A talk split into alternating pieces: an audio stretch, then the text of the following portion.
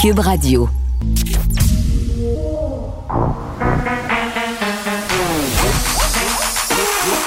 Elle a une opinion sur tous les sujets.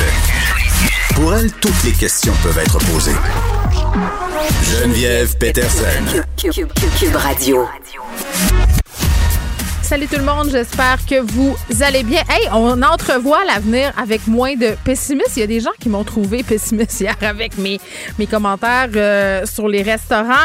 Évidemment, on va revenir sur ce point de presse. L'un des premiers que je n'ai pas pu écouter en direct, et c'est à cause de Frédéric Mockel qui me déconseillait d'écouter le point de presse à vélo. J'avais pas le droit d'être à vélo avec mes écouteurs. D'ailleurs, c'est interdit par la loi. Prudence.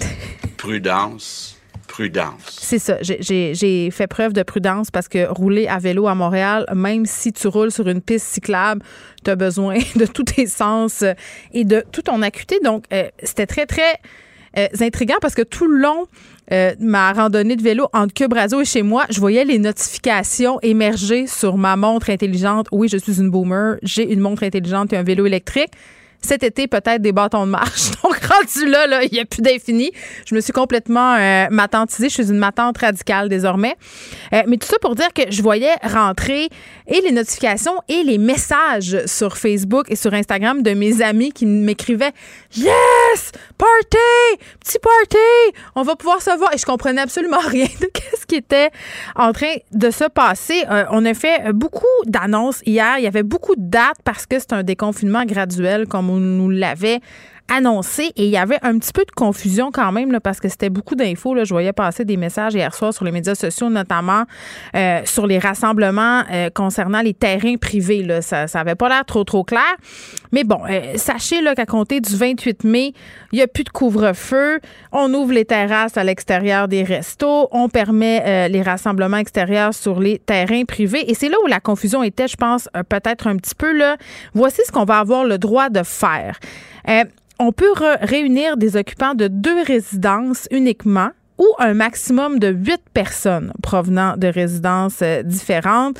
Euh, la distanciation physique doit être assurée en tout temps. Donc, ça veut comme un peu dire qu'on peut avoir 15 personnes chez nous. C'est un, peu weird, mais, mais c'est quand même un peu ça. Euh, parce que si je me fie à, à ce qui a été dit, mettons ma propre situation, on est une famille de sept recomposés, ben ça voudrait dire qu'on pourrait recevoir sept autres personnes d'une autre adresse. Moi, moi c'est ça que je comprends. Mais bon, si on respecte le 2 mètres, évidemment, euh, je pense que tout ça, euh, c'est possible de le faire. Compter du 28 mai également, lever des interdictions de déplacement entre les régions, euh, allègement des règles pour les salles intérieures et les stades extérieurs ayant des places fixes assignées et d'avance. Donc, on aura le droit, on aura le droit de faire des petits parties. Vacciner, ça rime avec liberté, ça rime avec solidarité, puis ça rime surtout avec bel été. Vacciner, ça rime avec été, mais ça rime aussi avec petit party. Petit party. Donc, euh, gardons ça en tête. Sébastien est en feu. Sérieusement, je m'ennuie des points de presse euh, et de Monsieur Legault qui parle comme dans une fable de La Fontaine. Tu sais, avec des rimes, là. Je me demande qui écrit ces discours. Je sens vraiment qu'il essaie de nous donner euh, des citations possibles à nous, les médias. Un petit peu de cabotinage ici, mais en tout cas, ça donne des bonnes tonnes et on est bien content de pouvoir faire des petits parties. Puis, je veux parler un peu du monde de la restauration parce qu'on on se le dit depuis quelques jours, là, on a l'impression de ne pas être entendu. Hier, que le gouvernement prenne la peine de dire, ben, on pense pas que les terrasses d'ouvrir seulement les terrasses, c'est viable pour certains restaurateurs. Donc, on vous entend euh, et on décide que dès le 11 juin, là, ouverture des terrasses extérieures, euh, des bars. Mais évidemment, il faut, il faut qu'on change de couleur parce que la, la façon de faire, la gestion par code de couleur des régions selon la situation épidémiologique, c'est ça qui va faire foi de tout. Et si on se fie à ce qui nous a été dit, d'ici la fin mai, il y a une bonne partie du Québec qui devrait passer en zone orange, zone jaune, puis même au début juin, là, en zone verte. Euh, donc, à compter du 11 juin, terrasse extérieure, bar, euh, puis si on passe en zone orange et en zone jaune, on pourra rouvrir les salles à manger. Sport et loisirs aussi supervisés à l'extérieur. Et 25 juin, on ouvre les camps de jour, on ouvre les camps de vacances, a des activités, des événements publics, on allège euh, les exigences sur le port du masque, la distanciation, distanciation pardon, sociale pour les rassemblements pour les gens qui ont eu deux doses de vaccin. Et par rapport à tout ça, on devancerait euh, les deux doses de vaccin. Et fin août, parce que là, moi, je comprends qu'on a beaucoup mis l'accent sur les petits parties, mais, moi, ce qui m'a vraiment marqué, c'est l'allègement du port du masque. on nous annonce possiblement qu'à la fin août, si tout va bien, si tout le monde a reçu ses deux doses, pourrait laisser tomber le port du masque à l'intérieur.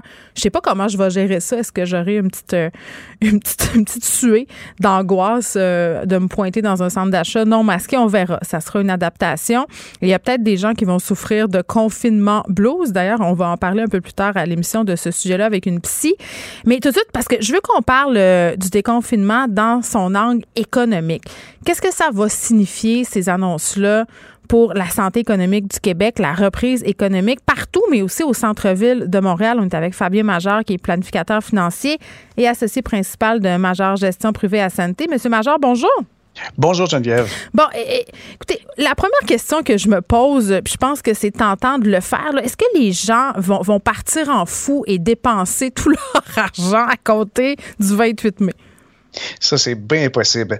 J'étais crampé récemment en voyant une analyse économique des, perspectives pour l'année 2021 où on prévoyait de Summer of Love, l'été de l'amour comme impact possible au niveau économique en Amérique du Nord, où il y aurait des rassemblements de toutes sortes et finalement on rattraperait le temps perdu avec euh, des dépenses faramineuses euh, chez les traiteurs, dans les salles de réception, etc. Ben, c'est une possibilité, oui. Ben, ben, oui, puis j'ai l'impression aussi euh, que les gens ont, beaucoup économisé pendant la pandémie. Puis ça, je, veux savoir, Fabien, est-ce que c'est juste une impression ou c'est vraiment réel? Parce que je suis quand même euh, prise avec l'idée que c'est pas si vrai que ça. Je pense qu'on a fait des petites dépenses pandémiques en ligne pas mal. Ouais, ben c'est pas euh, une impression, c'est vraiment la réalité. Le taux d'épargne en ce moment est d'à peu près de 15% mais historiquement, c'est pas très élevé. Au, niveau du Québec, là, euh, c'est peut-être 3, 4, 5% mais euh, d'avoir un taux d'épargne de 15 en général, les, les gens ont un, épargne, ont un coussin là, euh, dans le compte de banque mm. qui avoisine les 6 000 Mais c'est toutes personnes confondues, y compris les bébés et les personnes âgées. Là. Et pour vous donner une idée de l'ampleur de cette réserve financière-là, il, il s'est accumulé dans les derniers 12 mois 150 milliards de dollars en surplus de liquidité dans les comptes de banque. Il y a 50 milliards qui sont allés dans le remboursement des cartes de crédit et 100 milliards, c'est l'épargne en 12 mois. Concrètement, c'est l'équivalent de l'épargne cumulée dans les dix dernières années. Donc, on a réalisé en une année l'équivalent d'un surplus de dix ans. C'est faramineux. Bon, puis est-ce que les gens vont continuer d'avoir ces bonnes habitudes d'épargne-là? Est-ce que les gens vont dépenser leur pécule parce que c'est pas tout le monde qui a placé son cash? Euh, ça, on, va voir qu'est-ce qui va se passer cet été. Mais si je me fie à ce que j'entends autour de moi, moi, j'entends des affaires, Fabien, comme Hey, moi, la première fois, je vais aller au resto, là, il n'y aura pas de limite. Je vais prendre tout ce que je veux. Je vais boire tout ce que je veux. Même si ça me coûte 5 600 pièces je m'en sac. Bon, on s'entend, là, ce sont des propos de gens excessivement privilégiés. Mais tout de même, il y, a des gens qui gagnent pas des salaires incroyables qui se disent qu'ils vont y aller en ligne la première fois. Ah, c'est sûr. Veuve Clicquot est un mot, un hashtag euh, très, très populaire. Oui. Il y a un chandail aussi, hein, euh, juste du fucking champagne. je pense que, je pense que ça, ça traduit bien l'état d'esprit de certains. Mais bon, parlons des centres-villes parce que, on le sait, au centre-ville de Montréal, la situation est très, très difficile en ce moment. Puis je crois que même avant la pandémie, les, les, les, Montréalais et même les gens de banlieue avaient un peu déserté cette destination-là de consommation. Là, euh, ce qu'on voit, c'est que les commerçants des centres-villes, puis du centre-ville de Montréal en particulier, misent sur la fin du télétravail. Mhm. Est-ce qu'ils rêvent en couleur? Non, je pense pas. Euh, mais euh, surtout, c'est étroitement relié, je pense, le regain du centre-ville au euh, départ du, tourisme, en fait, au retour des touristes. Parce que si les frontières s'ouvrent, bien sûr, on verra probablement du tourisme américain, du tourisme européen, et puis les gens des régions vont visiter, par exemple, le vieux port. Parce que le vieux port, là, on, peut distinguer le centre-ville puis le vieux port, parce que le vieux port est nettement un attrait estival incroyable. Il y a de l'animation de toutes sortes, mais c'est agréable de se promener euh, dans, dans, le centre-ville, aux abords du vieux port et tout. Mais je pense qu'effectivement, on, on, va s'ouvrir davantage et les chiffres peuvent être étonnants. Jusqu'à maintenant, on prévoit une croissance euh, pour les prochains 12 mois de quelque chose comme 6,5% du PIB. Ça, c'est pour tout le pays. Mais le Québec, s'est très, très bien sorti de la crise de la pandémie en fonction d'une économie très résiliente. On a beaucoup de PME et les PME, dans justement le début d'un nouveau cycle économique, mm. c'est favorisé parce que les PME, elles sont euh, très souples au, au niveau euh, de leur capacité de s'adapter à de nouvelles réalités. Et puis, bien sûr, on va répondre à la demande. Tu me parles des PME, mais je voyais euh, des propriétaires de grandes chaînes s'exprimer dans différents médias. Là, je pense entre autres euh, euh, à la vie en rose. Pour ces grandes bannières-là, -là, c'est excessivement difficile. Moi, je vois mal comment on va ramener les... Parce que oui, il y a le tourisme l'été, puis encore faudrait-il se, pencher sur quand est-ce qu'ils vont revenir, les touristes, ah. véritablement. mais les Montréalais, les gens qui habitent en banlieue, ceux qui font vivre le centre-ville au jour le jour, Fabien, là, on a perdu nos habitudes. Puis je, ne sais pas, parce que c'est la même affaire à Calgary, à Vancouver, à Toronto une espèce de phénomène du trou de beigne. Les familles s'en vont de Montréal, on le sait. Le concept de centre-ville tel qu'on l'a connu, à mon sens, est peut-être un peu dépassé. Oui, ils sont certainement tous les centres-villes dans, un carrefour historique de décision.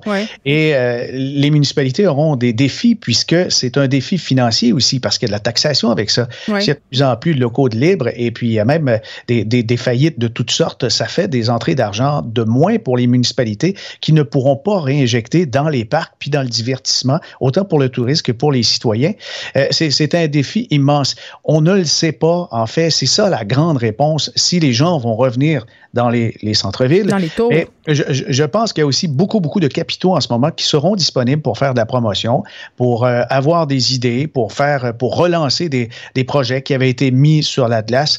N'oublions pas que le transport collectif sera certainement la clé pour ramener des gens dans les centres-villes. Et de ce côté-là, on peut avoir des doutes sur l'efficacité du transport collectif en temps de pandémie. Oui, ben puis on verra aussi euh, jusqu'à quel point les gens vont refaire confiance au transport collectif. C'est vide en ce moment dans les trains de, de banlieue. Là, ça, ça fait ça fait quand même pitié à voir un peu quand on sait toutes les données publiques qui ont été investies dans ces infrastructures-là. On verra là, euh, pas beaucoup. Tu sais, si on sonde les travailleurs, Fabien, là, le trois quarts disent ben nous, on aimerait ça garder une formule hybride, c'est-à-dire euh, faire euh, trois, quatre jours à la maison, venir une journée ou deux au bureau par semaine. Donc, tu sais, ça quand même va falloir en tenir compte. Là, c'est clair, on a besoin d'une reprise économique, puis le Québec est quand même en bonne position, tu viens de l'expliquer. Vraiment. Mais est-ce que ça va être plus difficile pour certains secteurs? on se parlait des grandes chaînes, le commerce au détail qui connaissait déjà son lot de difficultés avant la pandémie, mais mis à part ces secteurs-là, est-ce qu'il y en a qui vont en arracher plus que d'autres? Bien, c'est sûr que tous les biens qu'on peut s'acheter facilement et dont on fait l'expérience avec le commerce en ligne sont affectés puisque euh, c'est prouvé, ça fonctionne bien. Et quand les prix sont compétitifs avec ce qu'on trouve justement sur les étalages, eh bien là, euh, c'est agréable d'essayer, c'est agréable de toucher. C'est les, les cinq sens qui sont privilégiés. Ah ouais? Mais c'est moins agréable les livreurs euh, Amazon. Là. Hier, quand j'étais en Onde, le livreur Amazon me téléphonait environ 25 fois. Je pouvais pas lui répondre. Il me laissait mon colis sur la porte en avant avec le risque de me le faire voler. Il y a quand même des limites au commerce en ligne. Oui, il y a vraiment des limites de ce côté-là. On, va euh, retrouver plaisir de faire du shopping et bien sûr, on va y aller à petite dose. Mais en ce qui concerne les grands espaces de bureau, faut pas oublier que les gens ont, les entreprises ont des baux à long terme et on ne peut pas avoir de formule hybride. On signe à moitié. Non, ils sont obligés de prendre des engagements et je, crois que des entreprises vont revenir euh, sur la pointe des pieds au centre-ville en essayant de faire, par exemple, du coworking. Ça, on va voir euh, justement des, des associations se faire entre entreprises complémentaires. Oui, parce que je pense qu'il y a plusieurs entreprises qui ont réalisé que leurs beaux commerciaux, là, euh, pouvaient, hein, s'en passer et vraiment baisser leur coût d'opération. Ça, je pense qu'il n'y a pas de retour en arrière possible. Il y a une prise de conscience à ce niveau-là. Euh, Là, puisque j'étais avec toi, Fabien, la dernière fois, on s'était parlé de crypto-monnaie.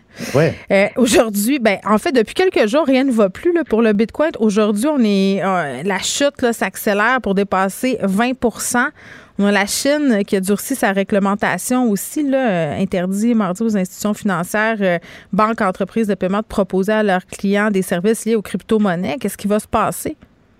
Ben, il peut se passer bien des choses, mais c'est clair que lorsqu'on a un actif dont la valeur réelle est extrêmement difficile à évaluer, dans ce cas-ci, certains n'hésitent pas de dire que la valeur intrinsèque d'une monnaie virtuelle, c'est pratiquement zéro, puisque il euh, n'y a, pas de valeur qui est à côté à ça. On va dire, c'est la même chose avec le dollar canadien ou le dollar américain, c'est faux, parce que la valeur d'une devise réelle, comme le dollar canadien, américain ou l'euro-dollar ou encore le, yen japonais, c'est basé sur la, la confiance, mais aussi sur tout les actifs d'un pays et sa capacité à honorer ses engagements.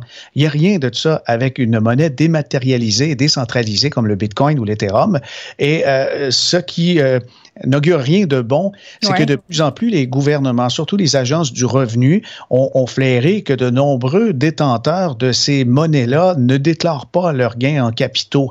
Et maintenant, on a des lignes dans les rapports d'impôts. On demande carrément, avez-vous possédé des crypto-monnaies, ben par exemple, de 2016 à aujourd'hui, et si oui, combien?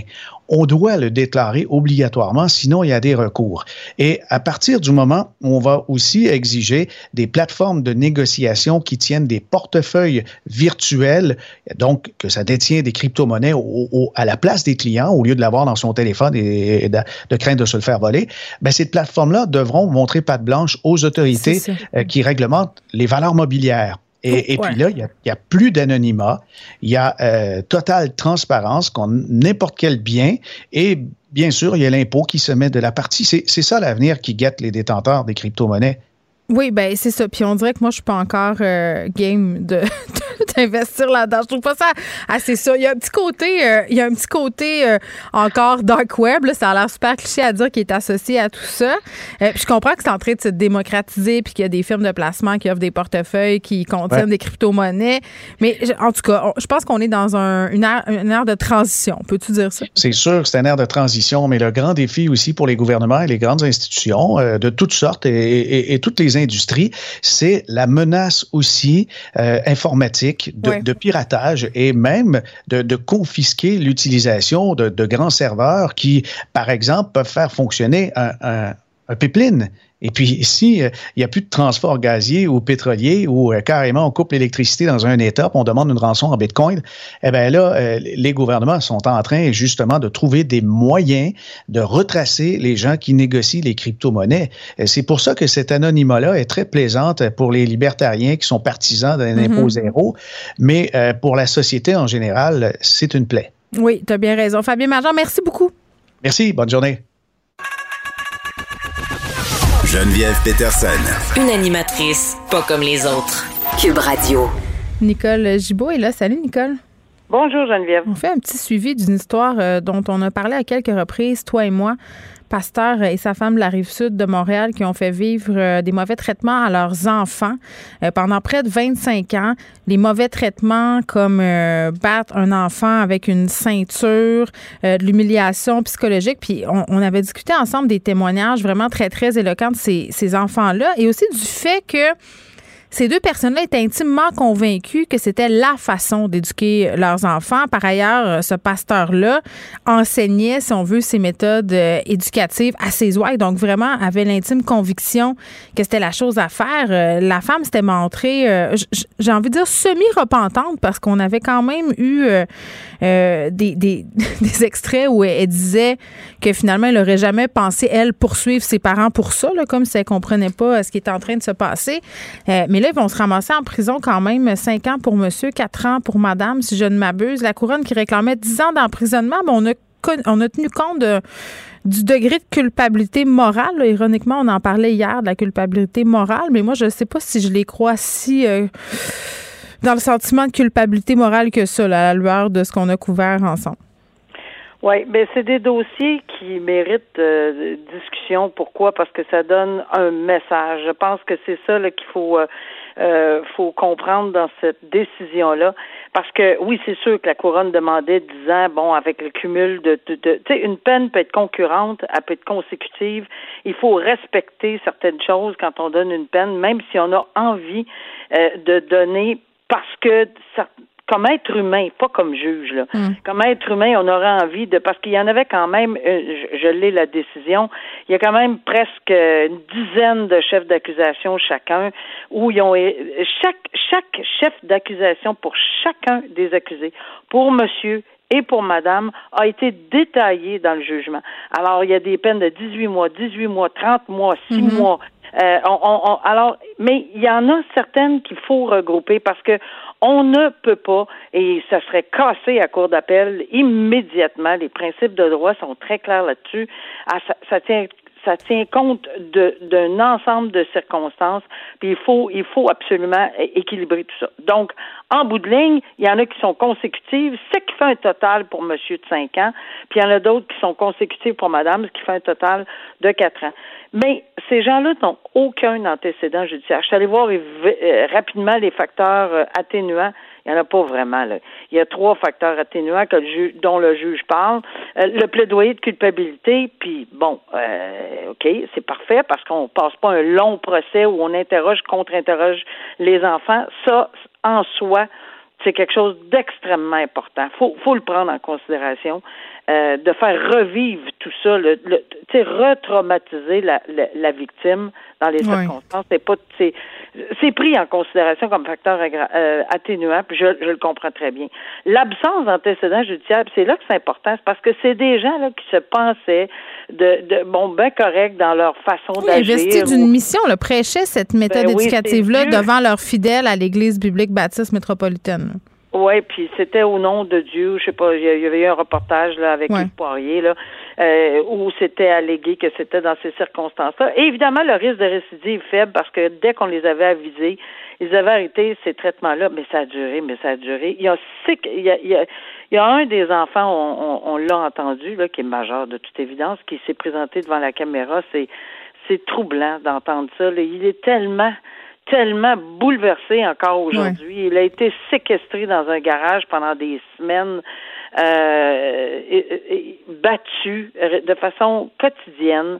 Euh, tous les enfants, il y a deux enfants qui semblent ne, ne, ne pas suivre là, euh, le, le, reste. Au contraire, ils, ils, ont droit et qui supportent leurs parents. La seule chose, c'est que je trouve ça bien difficile pour le reste des ça peut pas être. J'entendais certains commentaires. Là, vous connaissez pas l'histoire, exemple. Ben, ben, c'est parce que oui, on la connaît l'histoire. Là, c'est dans un jugement de 26, 30 pages. Là. Euh, et, et, c'est sûr que c'est pas l'histoire que certaines personnes, peut-être euh, qui, qui étaient à la caméra ce matin, ne voulaient pas euh, accepter. Ça arrive, ce qu'on n'accepte pas. Mais ce qu'on remarque dans cette, décision-là, c'est que pour un an de différence, le juge n'a absolument pas cru la version euh, du, euh, du père en question. Puis tu sais, on disait que c'était deux procès différents. Ben, ça duré plusieurs jours, les représentations sur sentence. C'est dans le même procès, là, mais je veux dire, deux étapes complètement différentes où, évidemment, la couronne euh, a mis de l'avant tous les sévices. il fallait, il n'y a pas eu de procès, donc c'est long. Là. C'est comme si on faisait le procès, mais finalement, il n'y a pas d'interrogatoire, de contre-interrogatoire. Là. Et on étale tout ça, puis euh, les gens ont témoigné, euh, les, les, pour leur défense, ben, pas pour leur défense, mais sur sentence. Puis il faut que le juge fasse la part des choses, puis écoutez, est-ce que je crois tout le détail donné, parce que les autres voulaient deux ans euh, moins un jour dans la collectivité, pas de prison, là. Euh, c'est-à-dire pas de prison, oui de la prison, mais à la maison. Alors, le juge, je vais pas aller là-dedans, là, je, je, je, il aurait été, à mon avis, cassant d'appel immédiatement parce qu'avec le genre de sévices, moi, je veux même pas relater, là.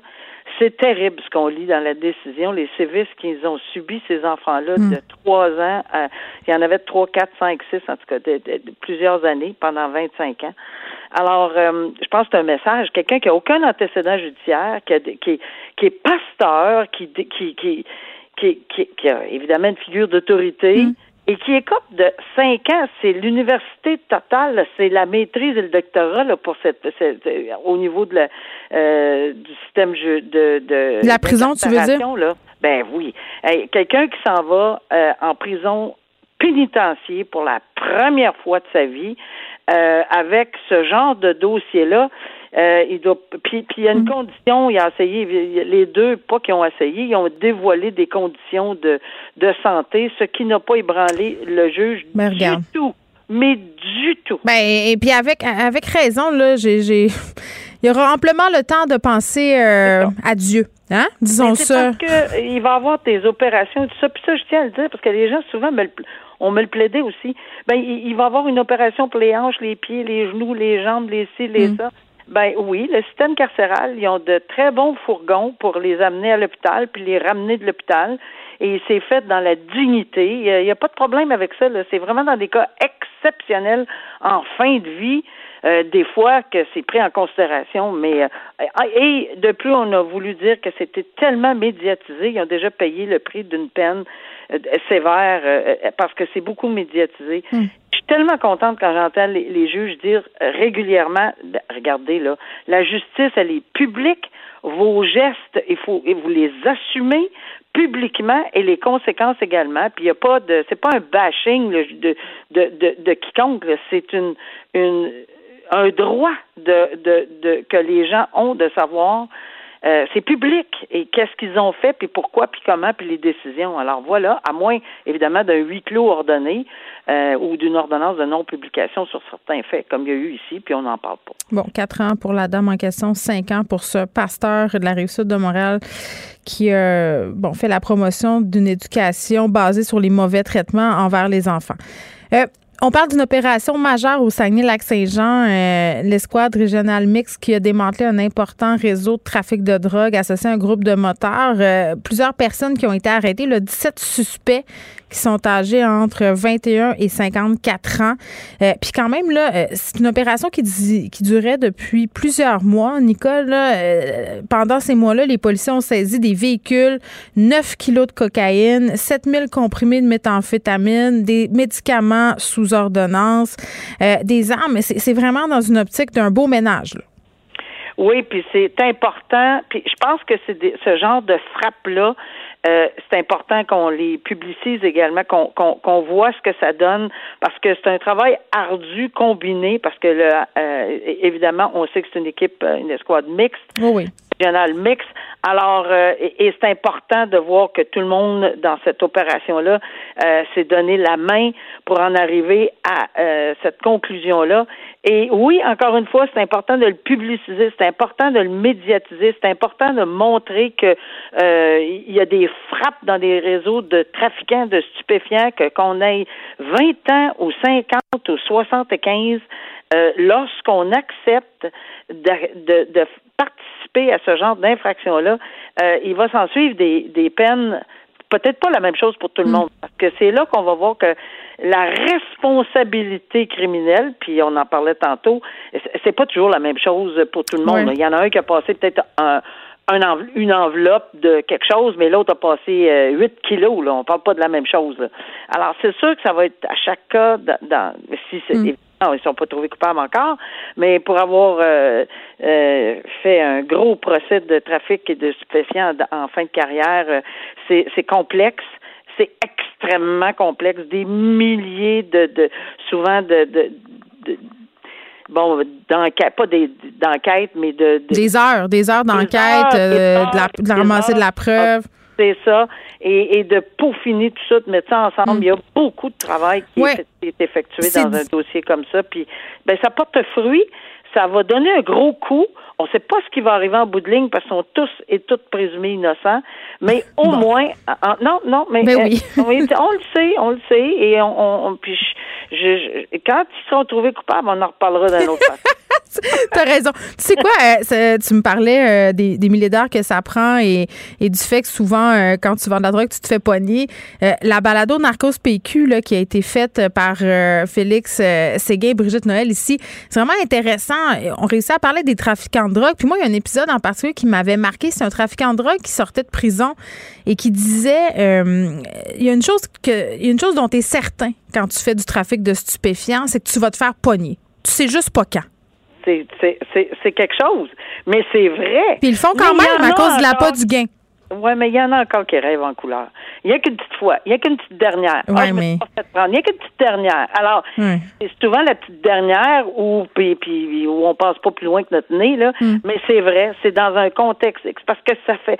Il y a tellement de tentacules. mais ça fait rêver, Nicole. Euh, à vous, là, on voit des films là, euh, comme Cartel, euh, tous ces genres de films où on glorifie en quelque sorte les narcotrafiquants. On a l'impression qu'ils vivent des vies de rêve, qui sont au-dessus des lois, qui se déjouent, qui déjouent la police.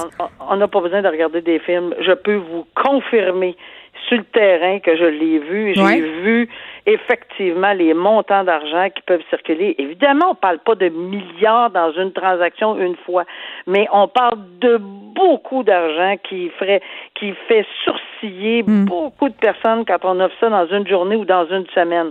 On peut ne pas travailler pour plusieurs, plusieurs mois, même années.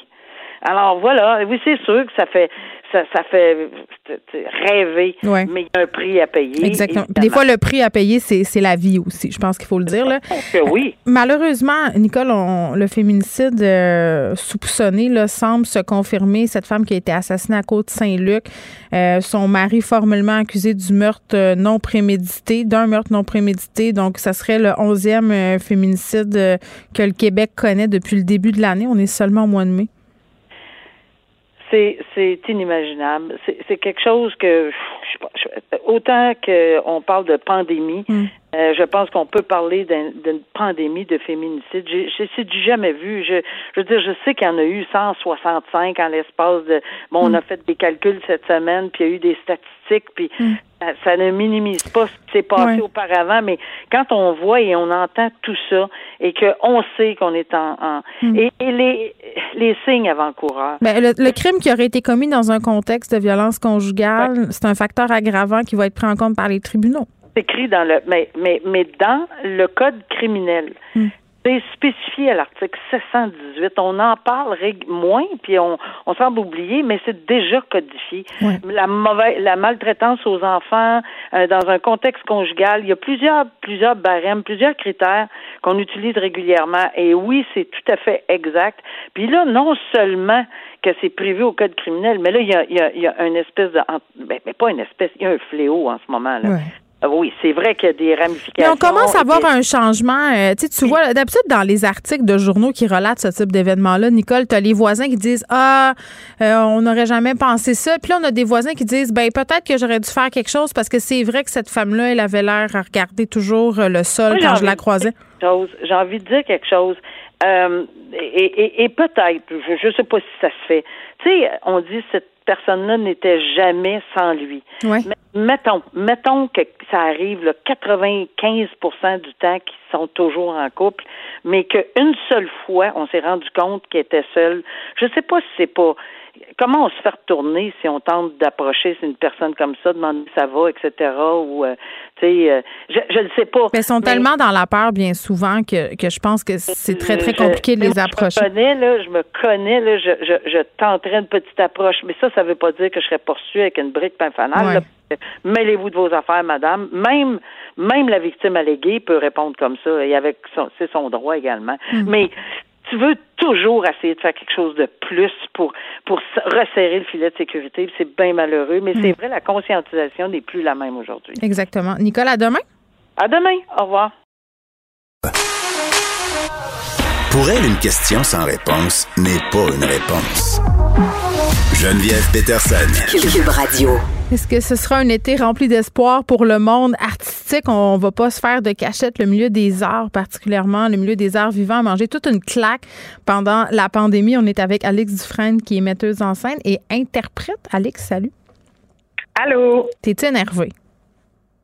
Euh, en fait, là, ça sonne écho parce que je suis justement au théâtre, ça fait que je m'excuse. J'ai l'impression d'être dans une cathédrale quand je parle. On te pardonne. Euh, je suis énervée, euh, oui et, non. C'est-à-dire que nous, euh, on avait déjà, tu sais, les théâtres avaient déjà euh, été réouverts il y a quelques semaines. Mm-hmm. Donc, j'ai été vraiment énervée à ce moment-là. Mais comment ça se passait, justement?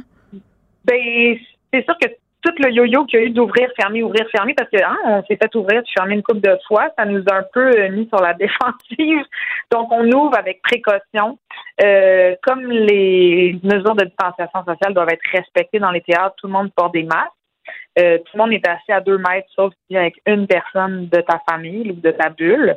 Donc, ça fait des salles pas mal vides, là, on va se le dire. Là. Je suis allée au théâtre euh, avant-hier, puis euh, c'était super. C'était super de pouvoir s'asseoir dans une salle, puis de enfin, moi, ça faisait un an et demi là, que j'avais pas vu de spectacle, de pouvoir enfin voir quelqu'un sur scène, tu sais, faire de l'art mais je me mets à la place de ceux qui jouent. Puis moi, je joue le samedi, et je l'ai fait à Bécomo il y a quelques semaines. C'est sûr que l'énergie à donner devant une salle qui est pas mal plus qu'à moitié vide, euh, c'est une autre, une autre énergie. Mais les spectateurs se sentent privilégiés aussi. Fait qu'eux, ils ont, ils ont une belle expérience. Il y a quand même quelque chose de le fun là-dedans. Mais c'est sûr que c'est pas très viable économiquement euh, de faire des shows euh, dans ce, oui, oui, je, je, le comprends, mais, mais tu dis je vais jouer samedi, tu vas jouer. Euh, est-ce que c'est de Eden Paradise dont tu parles? Oui, exactement. Ben c'est ça, euh, parce que moi, je l'ai vu, ton spectacle, là, euh, Eden Paradise. C'est un, show de danse, essentiellement, là, un show de danse que tu mm-hmm. fais dans ce théâtre avec Marc Bellan. c'est un show très, très physique, puis c'est un show où, justement, le public est quand même relativement important à cause de tout ça, à cause de la physicalité de l'affaire, j'ai envie de dire. Là, de jouer Eden Paradise devant des salles à moitié vides, tu le dis, ça, ça est-ce que ça fonctionne?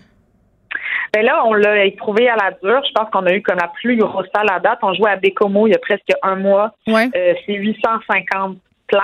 Et là, il y a peut-être, mettons, 120 personnes dedans. Fait que ça fait... Oui, J'espère qu'ils sont en avant. ben, c'est ça. Au moins, ils s'arrangent pour, tu comprends, les rassembler. Mais à cause du 2 mètres puis du postillon puis tout ça, tu peux pas avoir de gens directement devant toi. Fait que c'est comme un grand trou devant toi puis les gens sont comme en circonférence sur les côtés. Donc, c'est sûr que c'est comme, OK, je vais essayer de pas tomber dans cette espèce d'abysse sans spectateur, mais tu sens les gens quand même qui tes voix. Puis tu vois, nous autres, euh, euh, c'est un show très physique. Donc, il y a des parties où on a un masque et des parties où on est à plus de 2 mètres. Donc, on peut l'enlever aussi. Fait qu'on avait un spectacle qui se pouvait quand même. Marc moi, en plus de ça, on était une bulle. Donc, euh, c'est pas comme euh, faire une comédie musicale avec des personnes qui chantent et qui dansent. Non, je comprends. OK. Il y a des spectacles qui se prêtent plus à ça. Donc, le théâtre qui est reparti déjà depuis quelques semaines, vous expérimentez tout ça, donc ça change rien vraiment dans les médias pour le monde euh, du théâtre. Mais par rapport au festival, euh, puis les événements de théâtre, là, euh, habituellement qui ont lieu l'été, est-ce que est-ce que c'est totalement utopique de penser qu'il y en a qui vont pouvoir voir le jour de façon assez inextrémiste pour la saison qui vient? Ben, écoute, nous, Eden Paradise, comme c'est un show qui existe, qui roule déjà depuis un moment, on se fait appeler, comme ça n'a pas de bon sens, genre, pouvez-vous dans deux semaines venir jouer? Puis on fait, ben, oui, nous, notre show, il est prêt. Mais tu comprends que d'habitude, une saison, ça dure deux ans, deux ans, deux, trois ans d'avance. Fait euh, moi, je suis contente pour les festivals. C'est surtout, je regarde au niveau de la musique. Tu sais, c'est quand même, c'est des shows qui roulent. Ils n'ont pas à, mettons, faire une création, partir 150 heures en ça. Ça existe. Puis, tu sais, j'ai regardé, mettons, le line-up à Baie-Saint-Paul. Je capotais, là. Je faisais. Pour le festif, tu veux dire?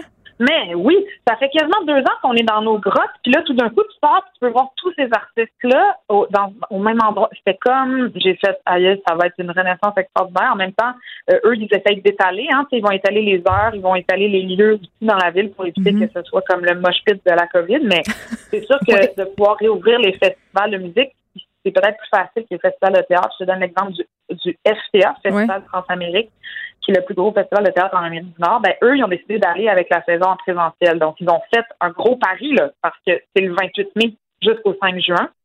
Et c'est un festival international. Mais là, hein, tu peux pas inviter d'artistes de l'international. Donc, ce sont tous des artistes québécois et québécois qui vont mm. jouer en présentiel. Mais il faut que Montréal vire au orange d'ici là. là. C'est ça qui va arriver, fort probablement. Mais, mais c'est vrai que c'est un pari. C'est un pari. Puis, tu vois, le OFTA, c'est le Off Festival du FTA eux ont décidé de tout annuler et de ne faire que euh, de, du show à distance. Donc, il n'y aura mm. rien en présentiel au FPA. Fait les gens prennent des décisions, ils, font des paris, puis, tu sais, je parle aux directrices et aux directeurs artistiques des théâtres, sont brûlés. Ça fait un an et demi qu'ils font des plans, plan B, plan C, plan D. Le mm. théâtre ouvre. Yes, OK, mais là, tu peux juste avoir 100 personnes. OK, on s'ajuste. Il faut que ce soit sécuritaire. Parfait. Oups, les interprètes sur scène. Et là, toutes les programmations des prochaines années sont tout bouleversé parce que moi, j'étais supposée jouer dans Paradise il y a deux ans. Comprends-tu? Mais c'est ça. Puis ce que je comprends.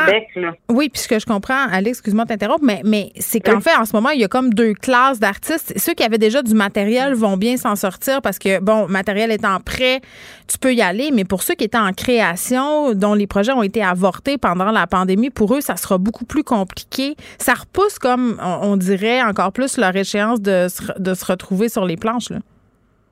Oui et non, c'est-à-dire que c'est vrai qu'on pourrait penser que vu que tu as un show déjà prêt dans ta valise, tu vas être privilégié sur les autres, mais c'est pas nécessairement comme ça que ça marche. Okay. on fait des subventions. Les subventions, c'est de l'argent public, hein, c'est le c'est les c'est, nos taxes qui payent pour ça. Et donc, euh, des subventions pour créer un spectacle doivent être, si elles ont été commencées à dépenser, doivent mener à un spectacle. Donc là, le programmateur va dire, ben vous, vous êtes en chantier de création, votre show n'est pas fini, hmm. mais vous avez été subventionné, je vous fais une place pour présenter. Vous, votre show, il est déjà fait, vous l'avez déjà joué, ben malheureusement, on va annuler votre spectacle et mettre quelqu'un qui est en chantier depuis deux ans là-dessus. Tu comprends? C'est vraiment au cas par cas. C'est ultra difficile. Euh, nous, on a un show qui est déjà fait, mais mettons au Centre national des arts, il a été annulé. On ne le reportera pas parce qu'il y a des nouveaux directeurs artistiques qui rentrent. Donc, c'est pas parce que tu as un show de fête que c'est réglé, c'est pas parce que ton show t'a arrêté au milieu de ta création que tu ne verras pas le jour. Je comprends qu'il n'y a rien qui est réglé finalement, puis qu'on est encore quand même devant beaucoup d'incertitudes. Mais bon, nous, les gens de la culture, on est habitués à ça, l'incertitude. Euh, je, Mettons là sur une note positive, puis peut-être que je suis en train de rêver en couleur, mais on en a déjà parlé, euh, toi et moi, du fait que pendant la pandémie, on s'était rendu compte à quel point l'art, la culture, c'est important dans nos vies parce qu'on était pognés chez nous, puis qu'est-ce qu'on a consommé de la culture. OK, on n'a peut-être pas consommé du théâtre, encore que pour les diffusions, ben, les diffusions de Télé-Québec a fait euh, des pièces à la télévision, les captations, ça a eu, ça a eu un, succès absolument phénoménal. Ah est-ce que tu penses euh, que la culture va avoir bénéficié euh, au plan symbolique de la pandémie? C'est-à-dire que ça lui aurait redonné ses lettres de noblesse au sein de la population?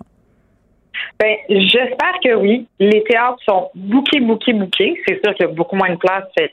Ça diminue les possibilités, mais hmm. les gens veulent y aller. Là. Les gens avaient hâte. Euh, on se fait rajouter des supplémentaires, tout ça.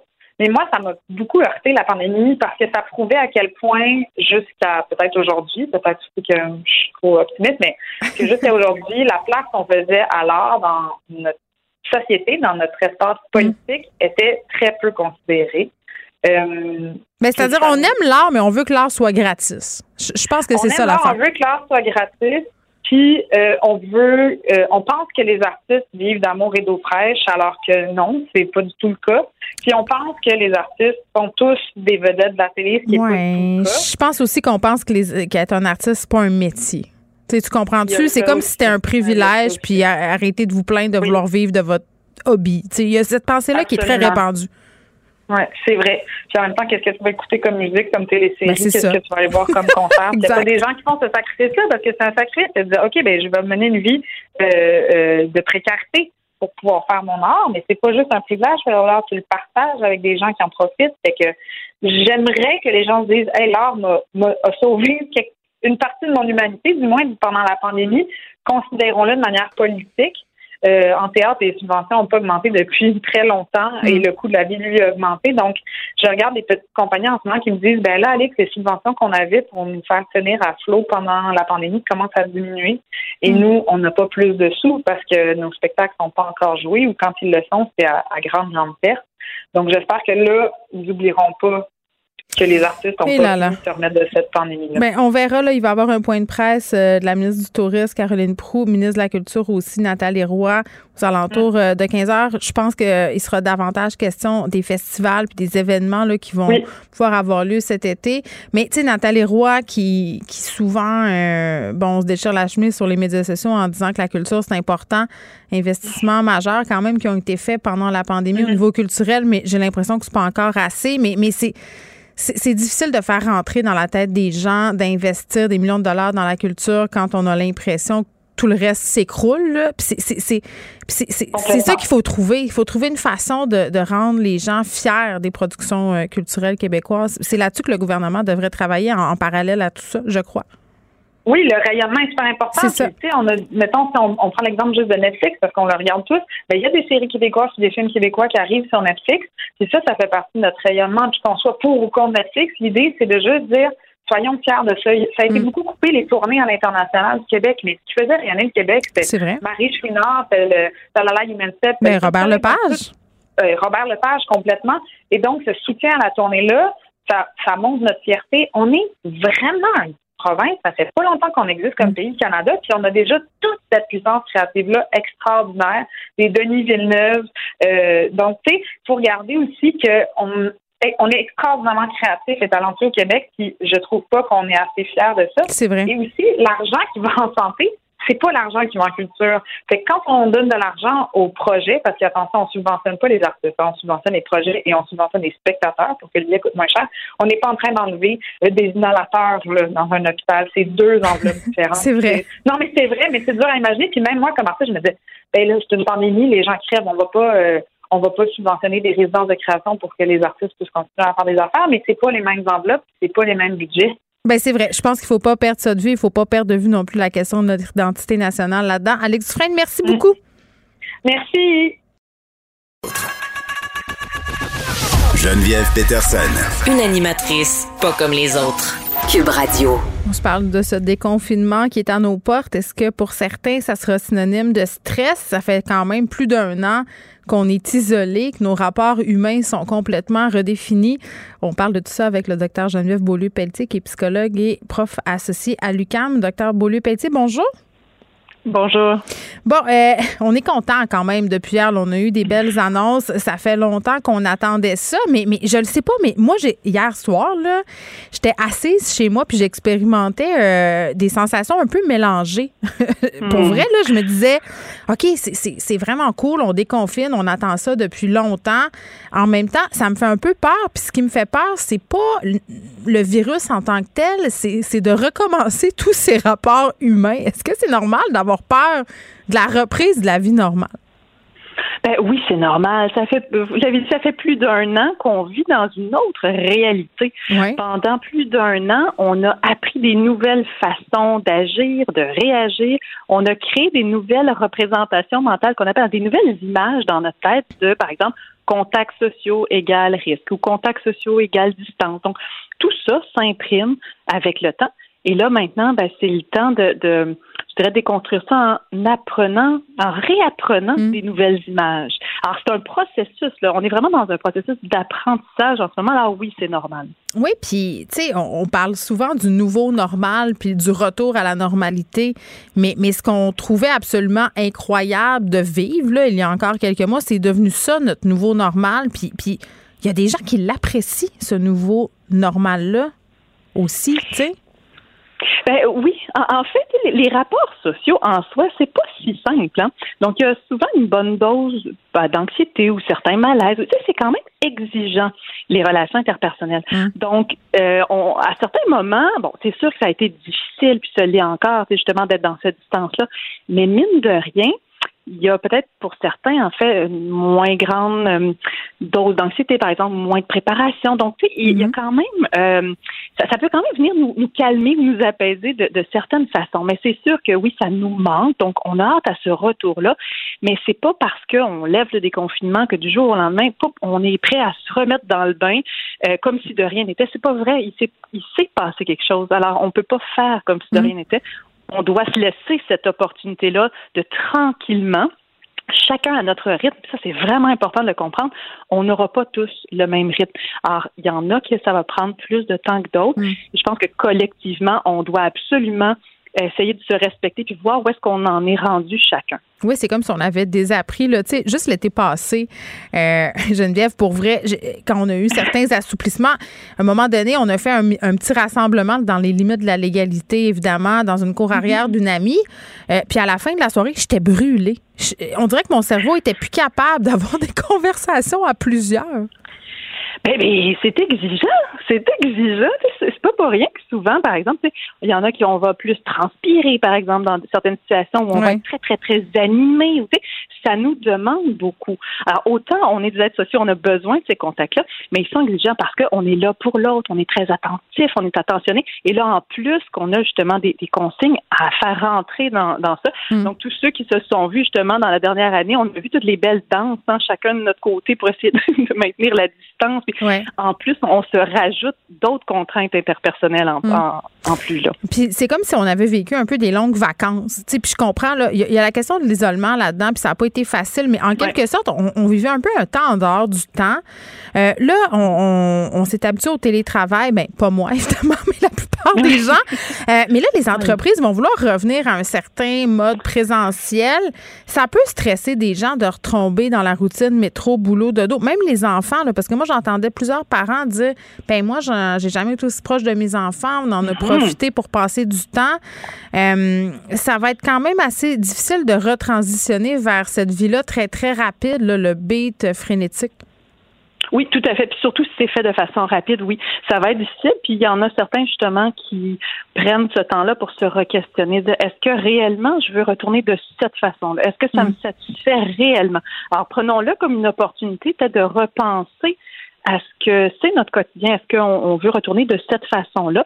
Et oui, si on peut le faire d'une façon plus graduelle, ça peut être aidant dans ces cas-là. Bon, puis euh, voir peut-être euh, l'impact que la pandémie peut avoir eu sur nos relations. Là, on parlait de de stress par rapport à revoir certaines personnes. Tu sais, des fois, on a des relations obligées dans la vie, là, tu sais, des, amitiés qui durent depuis des années, puis tu sais plus trop pourquoi.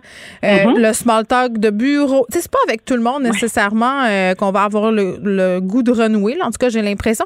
Mais comment on fait pour, euh, pour, pour, aborder la question avec les gens qu'on n'a pas nécessairement envie de revoir? Ça va arriver. Ben, j'ai l'impression qu'il faut d'abord se questionner, justement. Autant c'est une opportunité de repenser notre vie, mais repensons nos relations. Mm. Euh, des, des, des, conversations de, de, corridor, bon, ça fait partie.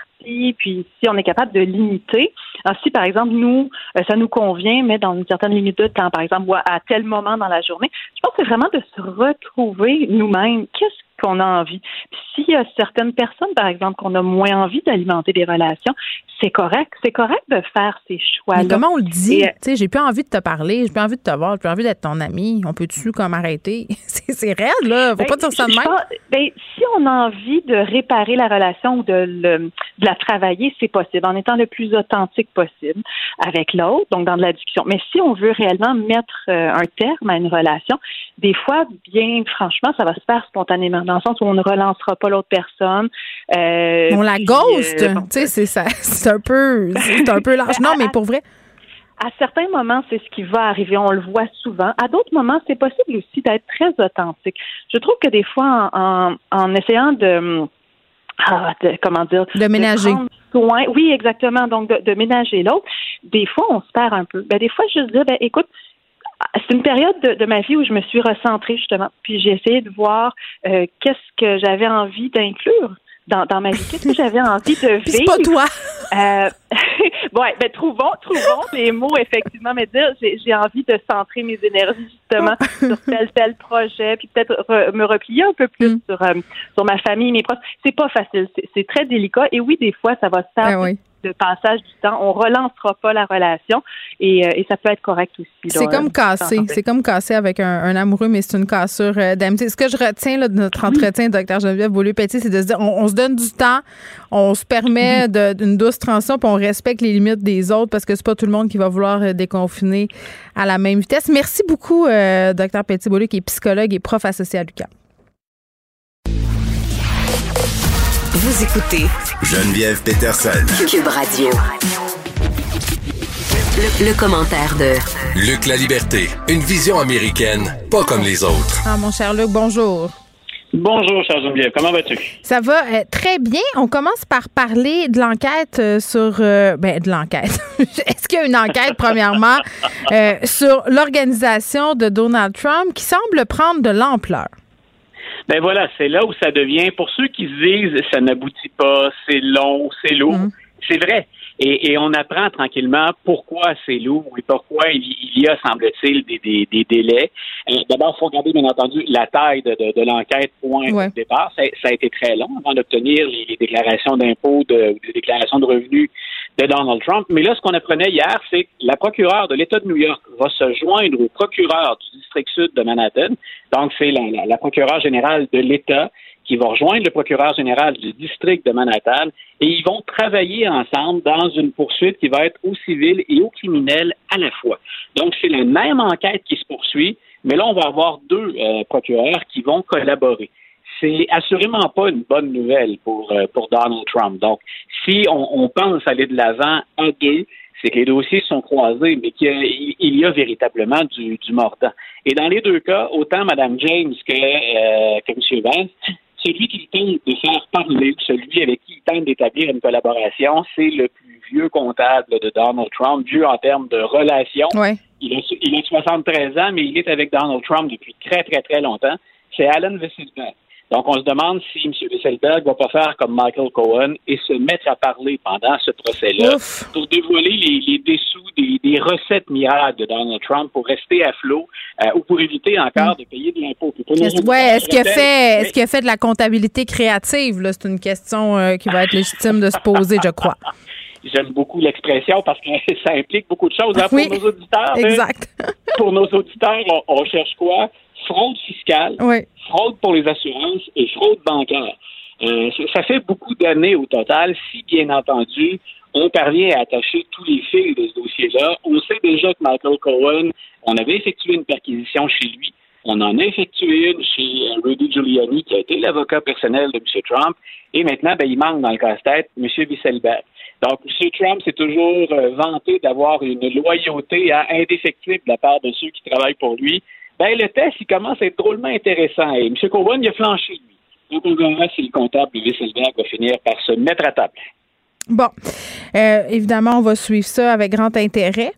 Euh, Là, une candidature au Sénat qui risque de faire jaser. Si les gens se rappellent de ce couple euh, de personnes blanches qui avaient semblé se sentir vraiment menacées par des manifestations durant le Black Lives Matter et qui étaient sortis de chez eux avec des guns, ben l'homme, l'homme du couple en question euh, veut faire son chemin au Sénat.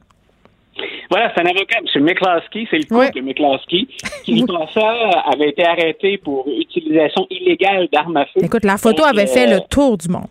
Ah, écoute, elle avait euh, une arme de poing, une petite arme de poing, c'en était presque mignon, mais lui avait une arme semi-automatique et il semblait pas y avoir de, de, menaces à leur endroit. Donc, c'était euh, des, des, manifestants de Black Lives Matter.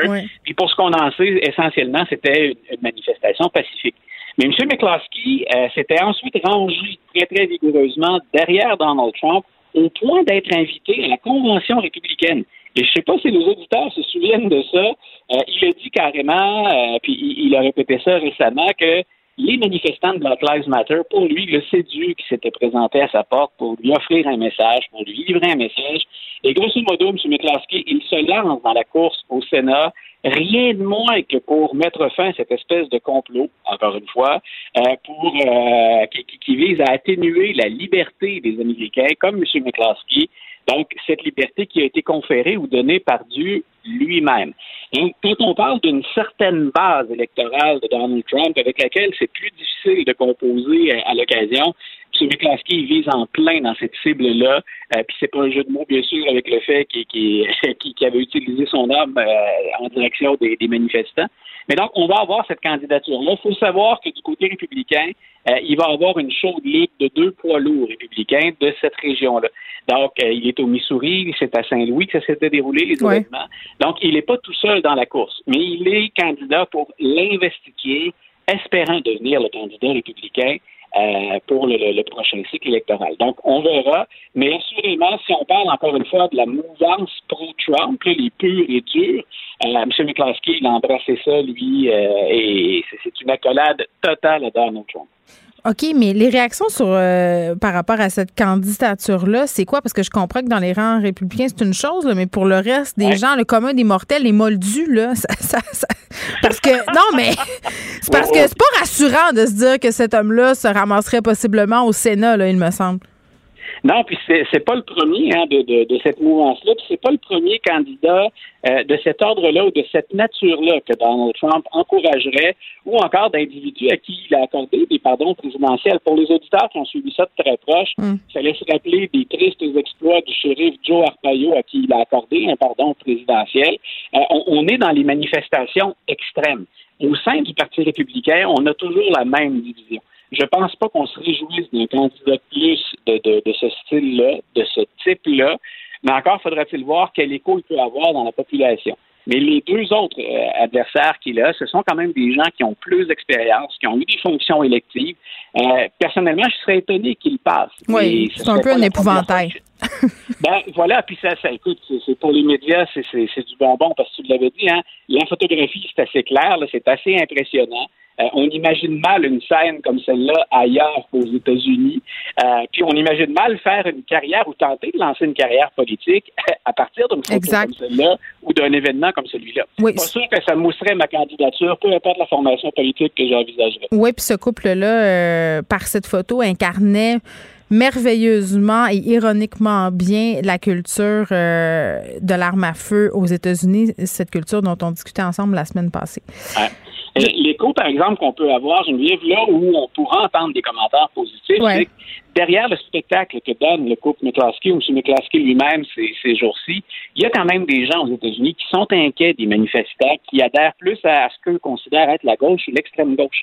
Donc, ils disent il faut quand même qu'on ait ce souci de se protéger. Et comme il y a eu des débordements, il y a des endroits aux États-Unis où on sent le besoin de se protéger. Est-ce qu'il va y en avoir suffisamment dans la circonscription de M. McCloskey? Ben, c'est ce qui reste à voir. Mais le, message de fond, ça, il y a quand même des gens qui le reçoivent positivement.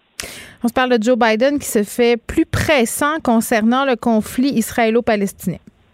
Mais ben, il y a fort à faire parce que les pressions sont très grandes. Non seulement on a unités sur les États-Unis, euh, sur la scène internationale, hmm. mais euh, on en avait parlé tous les deux déjà euh, au sein de ses propre formation politique et des élus.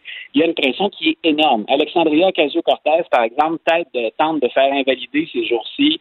elle n'y parviendra pas parce que la procédure ne lui permettra pas de porter ça jusqu'au bout, mais elle tente de faire invalider une transaction d'armes de 735 millions de dollars. Donc, c'est un c'est un projet ou une entente de vente d'armes qui, remonte à il y a deux ans. Mais disons que la transaction arrive à un bien mauvais moment ben pour l'administration pour l'administration Biden. ça permet de rappeler aux auditeurs en même temps, quand on parle d'argent ou de lien entre Israël et les États-Unis, depuis 1985, c'est en moyenne 3 milliards d'aides militaires sous toutes sortes de formes que les Américains fournissent à Israël. Donc, on a déjà, quand on parle d'avoir tout son poids dans la balance, euh, on est déjà, on l'a dit, très, très pro-Israël. Puis je me répète un peu, mais M. Biden, pour ceux qui espéraient du renouveau dans, dans cette région-là de la planète en ayant une nouvelle administration, M. Trump, a fait ça euh, avec son style à lui beaucoup plus spectaculaire, beaucoup plus flamboyant. Mais jusqu'à maintenant, on a peine à voir là où les deux administrations se distinguent. Donc, il y a énormément de pression, on le rappelle, de l'intérieur, donc au sein même de l'appareil administratif et des élus. Mm. Puis M. Biden, aujourd'hui, a tenté d'hausser le ton en disant, ben, moi, je m'attends à une désescalade immédiate pour bien nous montrer à quel point M. Netanyahu n'a pas l'intention de s'en laisser imposer, du moins pas publiquement. Mm. Lui, il dit au contraire que c'est pas sur le point d'arriver qu'on veut désarmer ou limiter la capacité de frappe du Hamas pendant encore un certain temps. Mais c'est fou quand même, euh, puis on le voit dans plusieurs dossiers euh, aux États-Unis, quel point des administrations qui font leur entrée ou, même en campagne électorale euh, disent vouloir s'attarder à une problématique. on l'a vu avec le conflit israélo-palestinien, on l'a vu avec l'Afghanistan, on l'a vu dans une certaine mesure avec le lobby des armes à feu. entre, entre ce qui est dit, ce qui est souhaité et la réalité systémique de la patente quand tu arrives réellement au pouvoir, ce que tu peux réellement faire, il y a un monde de différence. Voilà, puis c'est une des choses qui est à la fois fascinante, puis parfois, je pense, déconcertante et décourageante pour certains observateurs. C'est un Américain, qu'il soit républicain ou démocrate, les enjeux du pays sur la scène internationale sont souvent les mêmes. M. Trump a tenté de se démarquer à sa manière. On a pu le critiquer énormément. Mais somme toute, quand on regarde les grands enjeux, euh, quand on regarde le dossier de la Chine, quand on regarde le dossier, le conflit israélo-palestinien, quand on regarde les alliés, ben, on peut changer de vocabulaire ou de terme, mais les, les enjeux stratégiques à moyen et à long terme demeurent les mêmes. Donc, c'est très difficile. J'ai toujours dit, hein, le système américain, c'est un gigantesque paquebot. Euh, lui faire faire un virage, faut regarder sur de très, très nombreuses années. Hmm. Et il s'agit de regarder, par exemple, dans un autre dossier, sans tout mêler, l'Afghanistan. Mais il faut que la volonté populaire soit là aussi. Il faut, faut que les étoiles s'alignent au niveau du Sénat, de la Chambre des représentants. Tu sais, ça fait beaucoup, beaucoup de si. Ah, c'est pas c'est pas un système qui est fait pour être révolutionnaire, le système américain. C'est un système qui est fait pour fonctionner à partir du compromis. Puis bon, on le sait, hein, on l'a répété je sais pas combien de fois, des mm. compromis, là, ils sont très difficiles à atteindre depuis quelques années. Oui, puis du côté israélien, on semble pas tellement enclin en en faire en ce moment des compromis. Euh, Luc La Liberté, merci beaucoup. Merci à toi, puis une bonne fin de journée à toi et à nos auditeurs. À demain. Geneviève Peterson. Une animatrice pas comme les autres. Cube Radio. Elsie Lefebvre est là qu'on peut lire dans le journal de Montréal et dans le journal de Québec. Elsie, salut. Salut Geneviève. Bon, tu voulais qu'on fasse un retour sur ce point de presse. Le seul de la pandémie, je crois que j'ai pas écouté en direct puisque j'étais sur mon vélo. Oui, c'est ça. Ben, en fait, le point de presse, mais c'est surtout un moment charnière, hein, ben oui. pas, dans le sens où euh, tout le monde, là, aujourd'hui, c'est comme si on peut se projeter enfin euh, vers une fin de pandémie, tu sais, reprendre la vie, euh, la vie normale. Tu parlais tantôt d'enlever le masque. Euh, on a comme intégré tu sais, ces habitudes pandémiques, le couvre-feu, c'est presque rendu normal et tout ça. Puis moi, j'ai goût qu'on s'intéresse un peu à, à l'image du gouvernement Legault, à comment M. Legault et sa et sa troupe on gérer la pandémie. Puis, ça va être quoi, finalement, euh, les risques futurs, parce que là, les attentes sont excessivement élevées. Donc, euh, on a un échéancier clair. Moi, j'ai trouvé hier, je sais pas qu'est-ce que tu en penses, mais je trouvais que l'annonce était très bien ficelée.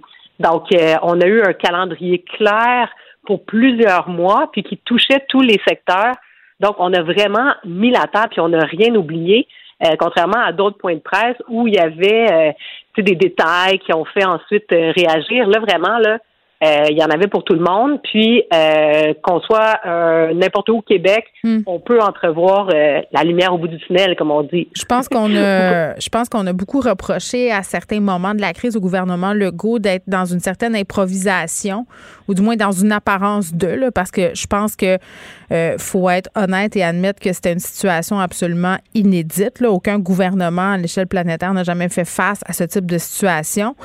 Euh, mm-hmm. mais, mais là, je crois qu'hier, on, a, on avait vraiment pris le temps de penser à tout, entre guillemets, de bien faire les choses, d'arriver avec une annonce cohérente, parce qu'entre guillemets, je pense qu'on savait que la population attendait cette annonce-là, si on veut, avec une brique et un fanal. C'était, c'était un peu un cas de damn if you do, damn if you don't. Tu sais, si tu vois ce que je veux dire? Puis on était depuis aussi mm-hmm. quelques jours, elle dans dans cette idée de dire ben là ça urge enlevez-le le couvre-feu on, on, les urgeait finalement de de, passer à l'action euh, puis c'est vrai que par rapport euh, à ce que tu dis là concernant euh, le fait qu'il y en aurait pour tout le monde moi je pense entre autres à une des phrases que le goût a prononcées concernant les, restaurateurs en disant, on le sait que les terrasses, pas assez. J'ai vraiment l'impression qu'ils ont pris le temps de prendre le pouls des, mm-hmm. des industries.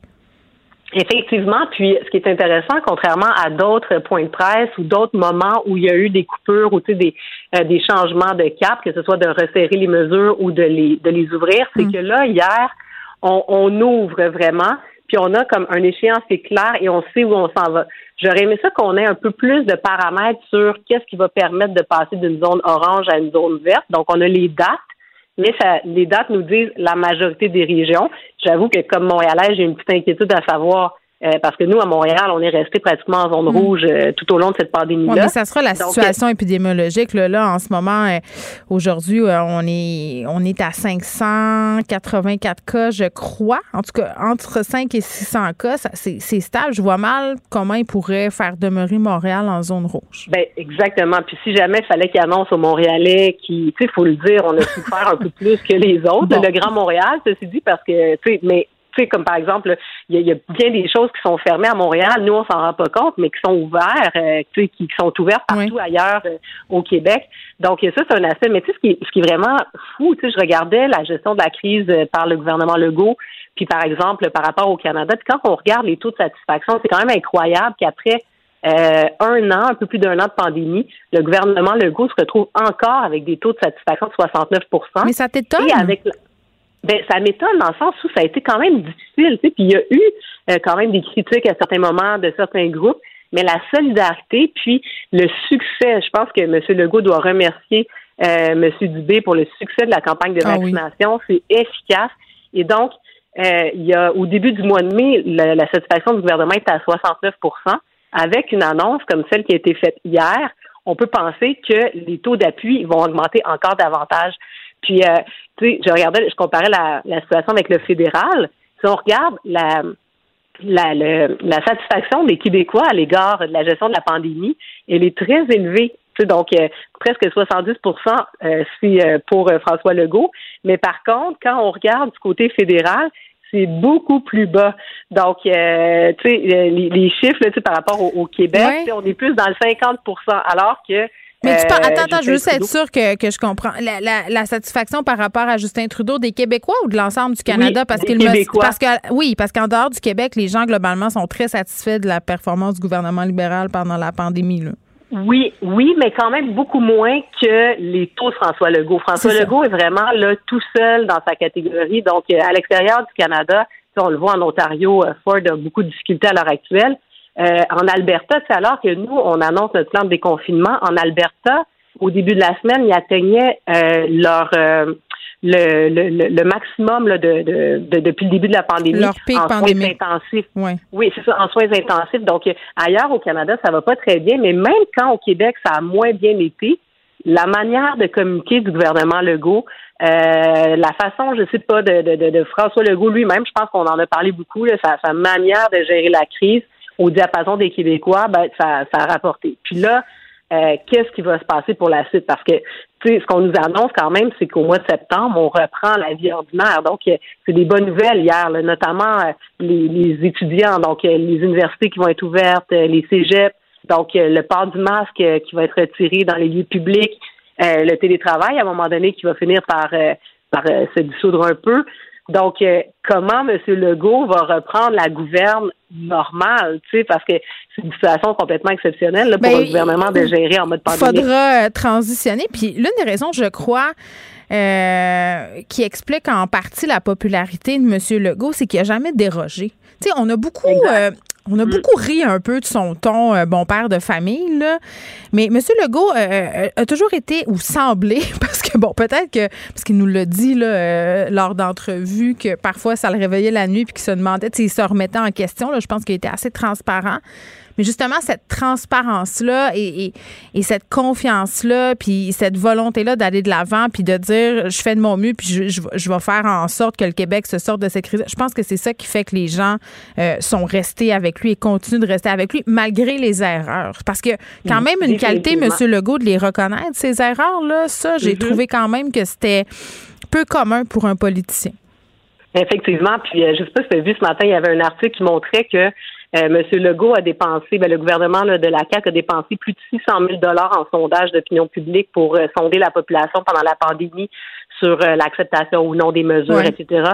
Et en comparaison, il montrait que le gouvernement de Philippe Couillard avait dépensé seulement un seul sondage dans toutes ces années de gouvernance. Donc, Monsieur Legault, effectivement, peut-être à cause de ces sondages-là, était vraiment pile poil sur l'humeur de la population, qui a hmm. permis de faire les ajustements au moment opportun. Donc, euh, des fois, ça, ben, tu gouverner par sondage, on aime moins ça parce que, tu sais, on a besoin d'un gouvernement qui a une vision. En même temps, euh, Mais il l'a dit, il l'a dit qu'il n'était pas là pour se faire aimer à plusieurs reprises là, pendant la pandémie, quand les gens ruaient dans les brancards puis disaient, ben là, c'est bien trop sévère, puis le couvre-feu, puis tu sais.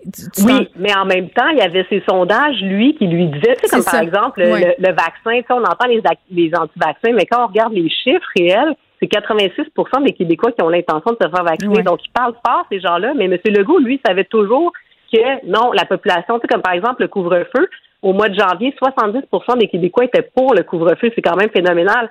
Donc oui, il y a des gens qui parlent fort, qui, qui ont décrié, mais en ayant, bon, chiffre à l'appui de l'opinion publique, je ne sais trop, ben, M. Legault est allé de l'avant. Oui, c'était un safe bet. Euh, c'était un safe bet, comme on dit. En terminant, euh, Elsie, est-ce qu'on est en train de se magasiner un gouvernement euh, caquiste pendant longtemps, longtemps? Parce que si on regarde cette cote d'amour-là, force est de constater que les Québécois, puis si on regarde aussi les sondages d'intention de vote, là, euh, ils ont l'air là pour ben, rester.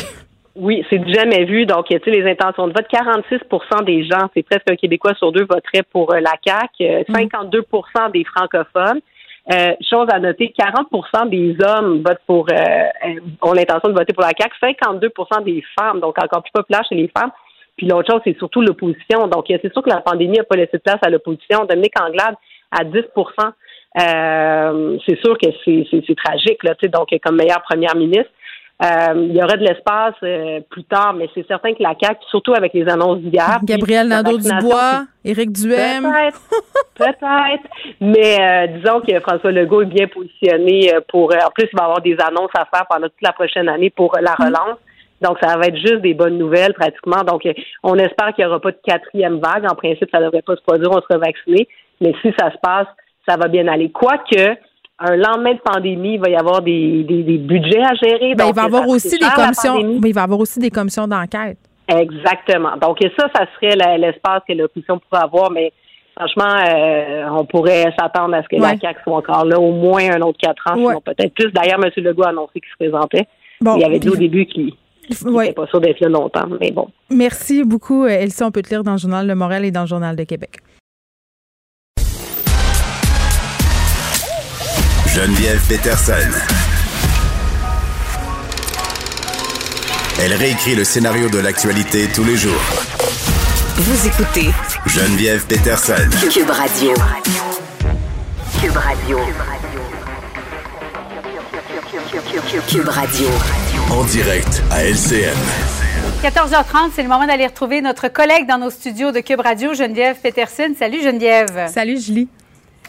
Alors, hier, depuis hier, depuis ce, plan de déconfinement, on parle beaucoup de ceux et celles qui sont très, très excités d'un retour à la normale, mais il y en a aussi qui se sont, comment dire, attachés à, ce mode de vie. Oui, ben je vais te parler de quelque chose qui s'appelle le blues du confinement. Tu sais, euh, puis hier, j'ai un peu expérimenté euh, des sensations mélangées parce que d'un bar, ça fait des mois qu'on espère euh, ce qui nous a été annoncé hier. Sais, revoir nos amis, revoir notre famille, aller manger au restaurant, faire des sports d'équipe. On sait que tout ça, là, ça, ça va arriver cet été, même au mois d'août. Ça se pourrait qu'on laisse tomber les masques dans les lieux intérieurs.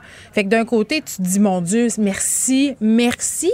Mais d'un autre, en tout cas, vraiment, moi, je me disais, ah oui, mais là, ça, ça arrive vite en vite comme ça parce qu'on dirait qu'on on s'est comme habitué, si on veut, à une certaine... Euh, à, un certain isolement. On, a apprécié aussi certains côtés du confinement. En tout cas, moi, moi j'ai réalisé finalement que j'étais une personne assez solitaire. Là. Bien sûr, il y a des, des gens qui m'ont manqué, mais je pense que c'est en quelque mhm. sorte devenu notre nouvelle normalité. Et il y a vraiment des gens, euh, ben, ça a l'air, puis je sais que ça a l'air super ironique à dire que ça leur tente pas que ça revienne complètement comme avant. Il y a des choses qui ont changé dans nos vies qu'on veut garder. C'est-à-dire qu'on prendrait le déconfinement, mais à la pièce. Par exemple, euh, maintenir le télétravail pour certaines personnes, euh, prendre plus de temps avec ses enfants. Ça, il y en a certains qui, pour qui ça a pris la pandémie pour, pour réaliser qu'on ne prenait pas assez de temps avec nos enfants. Là. Ben oui, puis il y a toutes les, les petites obligations de la vie sociale. Tu sais, faire du small talk tu sais, là, dans, dans les 5 mhm. à 7, au bureau, tu sais, le parlage autour de la machine à café, les relations obligées, les vieilles amitiés que tu entretiens, que tu te rappelles plus trop pourquoi tu parles à ce monde-là, mais tu continues parce que c'est comme ça la vie, puis qu'il faut comme être gentil avec tout le monde. Euh, les parties de Noël où ça te tente pas d'aller. Moi, j'ai passé un très bon Noël cette année. Tu restes chez vous avec tes proches. Puis c'est vrai que par rapport aux enfants, euh, moi, j'ai eu une grande prise de conscience. J'ai jamais autant parlé avec mes enfants. J'ai jamais autant passé de temps avec mes enfants. Puis on dirait que j'ai pas envie de perdre ça euh, parce que le retour. mais, qu'est-ce qui t'empêcherait de de perdre ça, Geneviève, dans le fond? Bien, c'est parce que, tu sais, la, vie, la vie est bien faite, hein, et la vie va très vite, et le naturel revient souvent au galop, là, puis là, je pense que mm-hmm. c'est ça qui nous part un peu au bout du nez. Le télétravail, tout le monde a connu une espèce de lune de miel avec ça. Les employeurs, à un moment donné, se disent, OK, euh, oui, ça a des avantages, mais on a quand même besoin que notre monde revienne dans une certaine mesure au bureau, ne serait-ce que pour avoir, je euh, je sais pas, une chimie d'équipe, euh, puis il y a des affaires qui se font très, très mal à distance. puis, ça va revenir très vite d'être pogné dans le trafic, d'aller vite, d'être pressé le matin. Tu reviens de travailler, c'est la garderie. Tu sais, l'espèce de métro, boulot, de dos, ce tourbillon-là dans lequel on, était tous finalement On s'en rendait compte, mais il n'y avait pas d'autre alternative. C'était ça la vie. Là, on a connu une autre vie pendant 14 mois, puis il y a des affaires dont on n'a plus envie. Hey, juste là, pensez-y. Tu retournes, je ne sais pas moi, dans une grande surface bondée, euh, les transports en commun bondés, je l'ai dit, le trafic, euh, puis toutes les obligations sociales. Ça sera pas facile. Puis juste l'été passé. L'été passé, quand on a eu euh, des petits assouplissements, on avait le droit d'aller dans les cours arrière avec nos amis. Mm-hmm. Je me rappelle, un moment donné, la première fois que c'est arrivé, on était 5-6, à deux mètres de distance, évidemment. Mais à la fin de la soirée, j'étais brûlée j'étais brûlée euh, mentalement. Des, mises à jour. Ben, les mises à jour, puis la, discussion avec le monde. Puis il y a plusieurs experts qui disent qu'on va avoir un certain euh, réapprentissage à faire par rapport à tout ça. C'est comme si notre cerveau c'était déshabitué à avoir ces conversations-là en même temps. Mais moi, je pense que je vais faire attention à ça, chérir ça. Tu, sais, tu vois, tu me disais, ouais, mais qu'est-ce qui t'empêche de continuer à faire ce que tu fais avec tes enfants? C'est vrai, mais il faut voir combien de temps ça va durer. Est-ce que nos résolutions pandémiques, ça va être un peu la même affaire que nos résolutions du jour de l'an? Déjà que le que le couvre-feu soit levé. Moi, j'entendais des parents d'adolescents qui disaient au moins à, 21h30, mon ado rentrait dans la maison. Je le savais où il était, où elle était. Là, c'est sûr qu'il n'y a plus de couvre-feu. Alors, euh, on va perdre peut-être nos ados euh, comme, comme on les perdait avant. C'est tellement euh, vrai. Ça fait longtemps que, ça dure la pandémie aussi. Là. Moi, j'ai commencé la pandémie, mon fils avait 18 mois. Je vais en sortir, il va avoir 3 ans. Mais sur le couvre-feu, la question, la première question que ma fille me posait hier, après le point de presse, c'était celle-là. Est-ce que je vais avoir le droit de rentrer plus tard? J'ai dit non, non, c'est la même heure. Ah, le règlement ne change pas. C'est cette heure-là. Ben exactement. Donc, oui, ça va être difficile, puis il va y avoir une espèce d'effet. Moi, je suis curieuse de voir, euh, est-ce qu'on va tous se garocher au restaurant, le prix des factures, on, on va-tu un peu tous un peu virer fou, puis y aller euh, complètement comme s'il n'y avait pas de lendemain, comme quand c'était les mm. années folles, finalement, les années d'après-guerre. Ça aussi, je vais être curieuse de voir ça. Mais pour l'instant, moi, super honnêtement, je suis un peu mélangée dans le sens, j'ai pas peur du virus, j'ai pas peur d'attraper la COVID, mais je trouve, tu sais, j'ai pas goût d'aller trop vite. Là, je comme, on va prendre notre temps. Puis je pense que c'est ce que les psychologues disent aussi. Allez-y à votre rythme. S'il y a des gens qui sont pas prêts à se déconfiner complètement en ce moment, respectez ça, parce que ça fait quand même plus d'un an qu'on est dans cette nouvelle normalité. Donc, il faut avoir une petite période de transition. Il faut se l'accorder. Je crois mm. que c'est normal. Merci beaucoup, Geneviève. Merci. Geneviève Peterson, la déesse de l'information. Vous écoutez Geneviève Peterson, Cube Radio. Bon, il y a des chiffres qui sont sortis aujourd'hui sur le taux de diplomation des jeunes euh, de la DPJ. Euh, un taux de diplomation qui est alarmant. Le 25% d'entre eux ont un diplôme pardon, d'études secondaires à 19 ans, comparativement à 77% pour la moyenne euh, québécoise. Puis la pandémie, comme on peut s'en douter, a complexifié davantage tout ça. Mais d'un côté, on a ces statistiques-là qui sont inquiétantes. Oui, mais on dirait que j'en ai un peu ras-le-bol de toujours dire que les jeunes qui ont de la misère, les jeunes qui ont de la difficulté, les jeunes de la DPJ ou les jeunes qui ont des problèmes de drogue, peu importe, là, des gens qui sont poqués ont aucune chance de réussir euh, dans la vie. Il n'y a pas juste des mauvaises histoires. Il y a des histoires où on a du succès, où des jeunes euh, vont à l'école, réussissent dans la vie. On parle à un de ces jeunes-là, Samuel Coulombe, qui est étudiant à la maîtrise, ancien enfant de la DPJ. Samuel, salut. Bonjour Geneviève. Écoute, euh, je veux qu'on commence un peu peut-être par raconter ton histoire. moi, ce que je comprends, c'est que tu as été placé en famille d'accueil avant ta naissance. Oui, euh, exactement. Ma mère avait des problèmes, euh, mm. entre autres euh, toxicomanie et argent. Et mes frères et sœurs étaient déjà placés avant même que je vienne au monde. Donc, ouais. Puis bon, là, tu te fais placer en, famille d'accueil avec tes frères puis tes sœurs, c'est ça? Ça a pris un petit temps, mais c'est à mes deux ans que une ma première, ben, ma, ma famille d'accueil a décidé de nous joindre et euh, j'ai rejoint mes frères et sœurs dans une famille d'accueil euh, de mes deux à dix ans que j'ai grandi avec eux. Qu'est-ce qui s'est passé quand tu as eu dix ans? Euh, à, dix ans, ben, mon, mon père d'accueil est décédé et ça l'a rendu vraiment difficile à ma mère de, de mm. s'occuper de nous. Et avec une transition, on, a réussi. en fait, on a tout, été, on a tout été divisé dans des familles différentes. Et ça a été un gros choc, c'est sûr. Mais moi, je suis tombé dans, euh, une famille d'accueil que j'ai gardée et euh, mes autres frères et sœurs sont tombés soit en centre ou dans d'autres familles d'accueil. Il y en a qui ont fait plusieurs sauts avant, mais c'est ça. Puis comment ça se passait euh, à ce moment-là pour toi à l'école? Euh, ben moi, j'étais toujours assidu à l'école. J'étais euh, presque un premier de classe, on peut dire. Euh, et c'est ça, ça, se passait super bien pour moi. Sauf que avec la transition de famille d'accueil, ça a pris un gros choc. Mais j'ai réussi à persévérer et à atteindre mes objectifs et pouvoir réussir à terminer mes, mes études. Oui, parce que Samuel Coulomb, quand tu es arrivé au secondaire, il y avait une chose qui était claire dans ta tête, c'était que tu voulais réussir. Oui, oui, c'était pas une question. Il fallait que j'y arrive. Mais est-ce que ça te faisait peur? Parce que, tu sais, à un moment donné, tu as eu 18 ans, là, quand, bon, on le sait, là, les jeunes de la DPJ, quand ils atteignent leurs 18 ans, euh, il n'y a plus vraiment de support. Tu voulais continuer à aller à l'école, j'imagine. Donc, est-ce que tu anticipais ce mhm. moment-là de tes 18 ans? Euh, oui, oui, c'était une crainte au début. Euh, en fait, ça s'est rapidement devenu un problème. Et après, après mes 18 ans, je suis comme où est-ce que je m'en vais, euh, comment que je réussirai à financer? Et euh, j'ai eu vraiment beaucoup de chance parce que, comme je le disais, ma famille d'accueil euh, en ce moment hmm. euh, que, que, que j'ai eu jusqu'à mes 18 ans, j'ai été très près d'elle et j'avais pris racine dans cette famille. Donc, ils m'ont gardé pour que je puisse continuer mon cégep et mon université. Pour le logement, ça, ça, c'était parfait. Et pour mes factures, je suis rentré dans la fondation du Centre jeunesse de Montréal qui m'a remboursé des, quasiment toutes mes factures, justement, scolaires. Fait que tu as eu la chance euh, de continuer d'être accompagné par, par cette famille-là. Puis, tu sais, on est dans cette idée quand même, Samuel, que les enfants de la DPJ n'iront pas loin dans la vie. Là. On, se dit, bon, ils sont trop poqués pour réussir. C'est une image qui est beaucoup véhiculée dans les médias, mais c'est pas toujours le cas. Oui, mais ce qui est triste, c'est qu'à force de le répéter en tant que jeune, des fois, on finit par y croire. Là. Ah, ben mais il faut, faut vraiment défaire cette idée-là que oui, des succès, il y en a. Et c'est pour ces succès-là qu'on que le travail est fait euh, avec ces jeunes-là pour les pousser à aller plus loin euh, dans leur projet, autant euh, études que vie.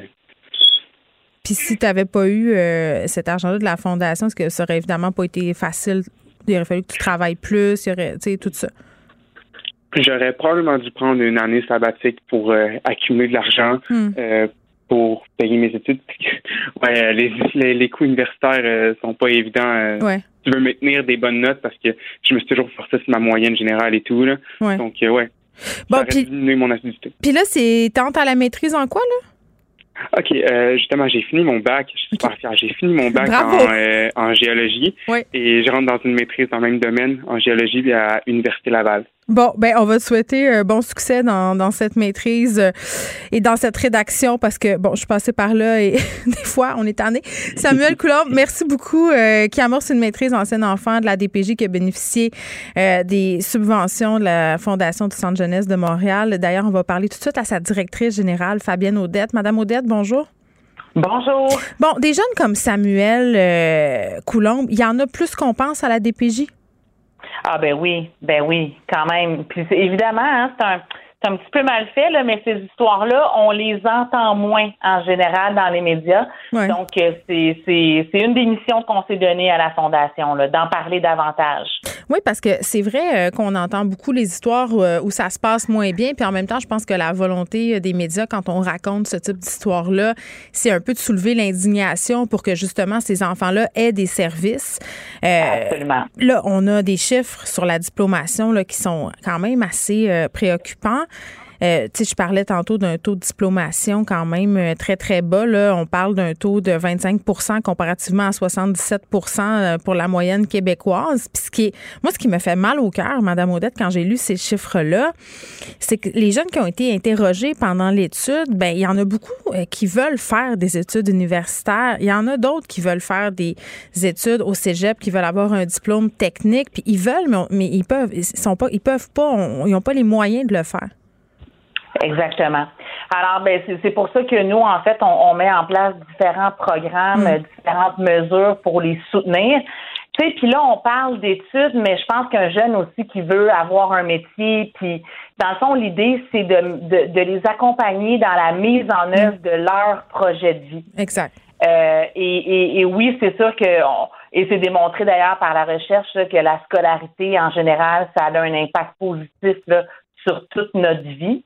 Donc, ben voilà. Fait que nous, on, met en place différents programmes, on les soutient.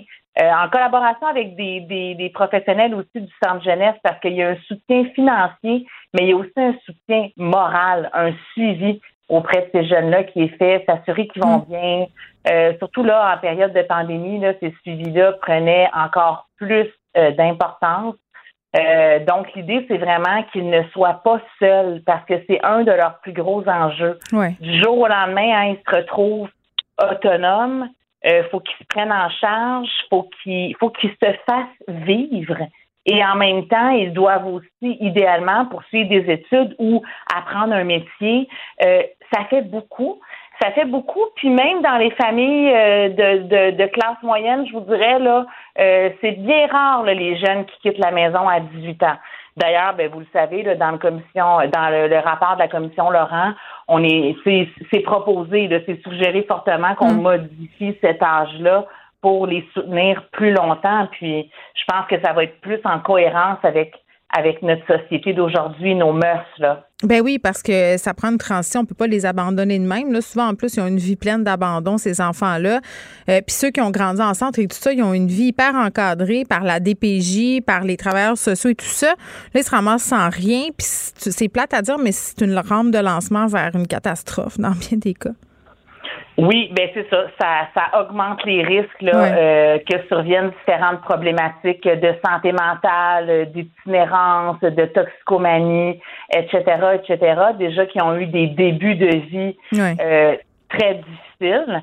Euh, chacun a, sa propre histoire là, qui est unique, là, mais on, constate qu'il y a vraiment des, des, grandes difficultés. C'est ce que Samuel nous racontait tantôt, là, mm. qui a été séparé de ses frères et sœurs, euh, on peut s'imaginer là que ben, ça, a été une étape euh, où, où ça aurait pu euh, mal se poursuivre hmm. s'il n'y avait pas eu des gens autour de lui aimants, bienveillants. ouais. Puis des fois, pour ce qui en ce qui, ce qui entrait aux études, juste ce petit coup de pouce là, là euh, comme le coup de pouce que peut donner votre fondation, ben ça peut permettre à un jeune justement de poursuivre ses études puis d'avoir une situation de vie enviable, de sortir de ce cercle-là. Fabienne Odette, merci beaucoup, qui est directrice générale de la fondation du Centre jeunesse de Montréal. Le, commentaire de Danny Saint-Pierre, un chef pas comme les autres. Danny, Hello. est-ce que tu as fait une danse de la joie hier soir? Je fais beaucoup de danse de la joie en ce moment. Mais ben, moi aussi. Je fais plus de Zumba. Hein, j'ai une danse de peur aussi en même temps. ah oui? Mais, c'est comme, euh, je pense, je, je vais avoir un espèce de syndrome de Stockholm lié au confinement. ah, c'est sûr. Je me dis, oh mon Dieu, OK, fait que là, ça va être normal. Comment je vais faire? Qu'est-ce qu'on va faire? Qui est l'agresseur de qui t'es tombée amoureuse? le, confinement? Je suis tombée amoureuse de, chez, de mon chez-moi, de ma sauvagerie, du fait de ne pas parler à personne, de faire euh, du cocooning, un mode de vie. Moi, je suis très casanière hein, dans la vie. Les gens ne penseraient pas ça de moi.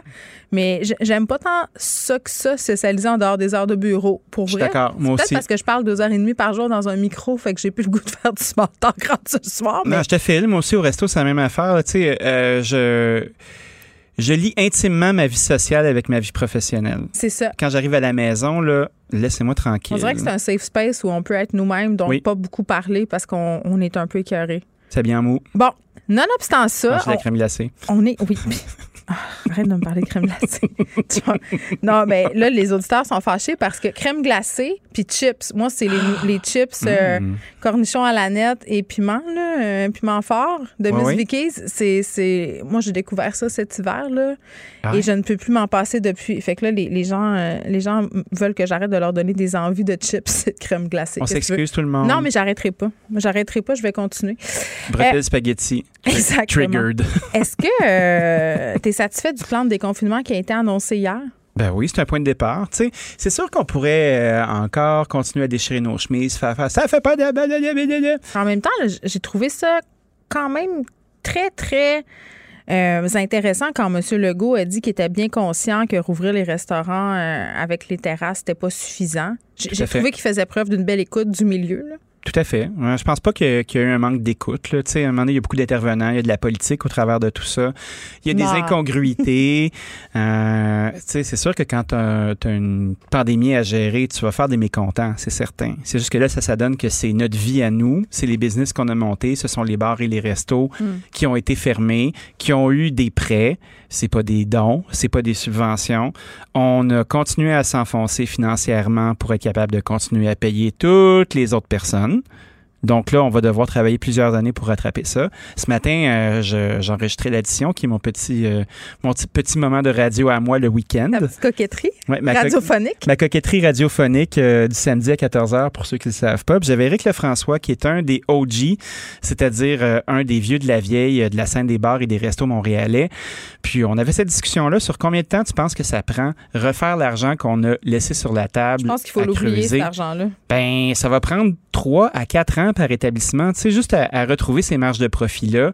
Fait que tu sais, c'est motivant quand tu, démarres une business en disant, OK, je vais mm. travailler fort, je vais travailler pour moi, je vais travailler à faire des sous. Là, il va falloir travailler fort puis se craquer pour aller refaire des sous, pour rembourser pendant que tout le monde s'est payé avec nos loyers, avec nos ci, avec nos ça. Je te disais qu'on était un petit peu jaloux à jaser de ça le matin, de ne pas avoir choisi le bon côté de la clôture, mettons. Bien, je comprends. Puis hier, sur Instagram, je voyais euh, des restaurants, euh, des comptes de restaurants auxquels je suis abonnée, faire des stories euh, dans le sens où ils cherchaient du staff, cherchaient du monde. Ben oui, c'est sûr. Envoyer vos CV, puis ça avait l'air d'être très, très pressant. Puis, petite précision, parce qu'on se posait la question euh, à savoir ce qui allait se passer sur les terrasses advenant une averse. Il y a plusieurs, plusieurs restaurateurs que ça stressait. Là. Mettons, Dani, honnêtement, la mise en situation, je suis sur ta terrasse, tu m'apportes ma pizza, tu te mets à enrager. Euh, j'ai même pas le temps de prendre deux bouchées, il faut que je mon camp. C'est, là, faut que je paye.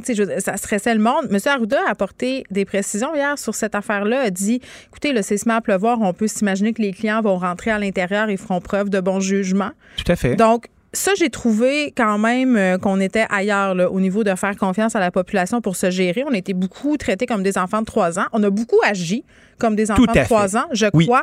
Oui. Euh, mais là, je pense qu'on est dans une espèce de reprise de contrôle euh, et dans une. on est en train de rebâtir les ponts dans notre relation avec le gouvernement. Ils nous font confiance, on leur fait confiance. Ah là, on, va voir, on va voir comment, comment ça va aller. Mais, mais je pense que certains restaurateurs ont été quand même soulagés d'entendre cette réponse-là parce que c'était comme le no man's land. Tout à fait. Tu sais, il y a la notion de la zone orange, ouais. de la zone jaune. Tu sais, c'est très dur à dire zone jaune. zone jaune. zone faut, verte. Le dire, faut le dire. Moi, j'aime mieux dire zone verte. Ouais, moi, j'aime bien euh, enlever tous les masques puis aller comme ça. Hey, au mois d'août, ça, ça se pourrait qu'on enlève nos masques. Ça va être bizarre. Ça va être une dissonance cognitive. Euh, ça va être un sentiment d'être... la bouche, hein? Il va falloir que je me check les phases de jugement. Ça, ça, fait. mon air bête aussi, ma resting bitch face. Il va falloir que je fasse attention. Ben oui, parce que le masque, c'est les shades euh, du futur, hein? Moi, je veux qu'on garde certaines habitudes. Comme quoi? Ben, mettons que tu es malade, là. Ouais. T'as-tu remarqué comment il n'y a pas eu de gastro cet hiver? Moi, j'aimerais ça que ça continue. J'aimerais ça qu'on continue à se laver les mains quand on rentre à l'épicerie ou à la fruiterie. Ou est-ce qu'on pognasse des prunes, des poivres, des oranges? Les becs de mon oncle juteux aussi, puis de ma tante. La bise, ça pourrait être fini. Arc, la bise. C'est ça. Moi, je milite activement pour la fin de la bise. Ah. Mm, mm. lâche-moi. Ah oui. Ouais, puis là, euh, le soir, ils boivent du vin, puis ils se gâtent un peu, là, ils t'embrassent ah, proche des commissures de la bouche. Là. Ah oui, ah, les commissures. C'est dégueulasse. C'est le même que ça fait des feux sauvages, hein? Oh! tu le sais, hein? Arrête, c'est beaucoup trop de détails. Bref, on est content des, des annonces. Euh, oui, on est content. Même si j'ai expérimenté des sentiments mélangés. Hein, J'essaie de, de, dire en français mixed feeling. T'as ah ouais.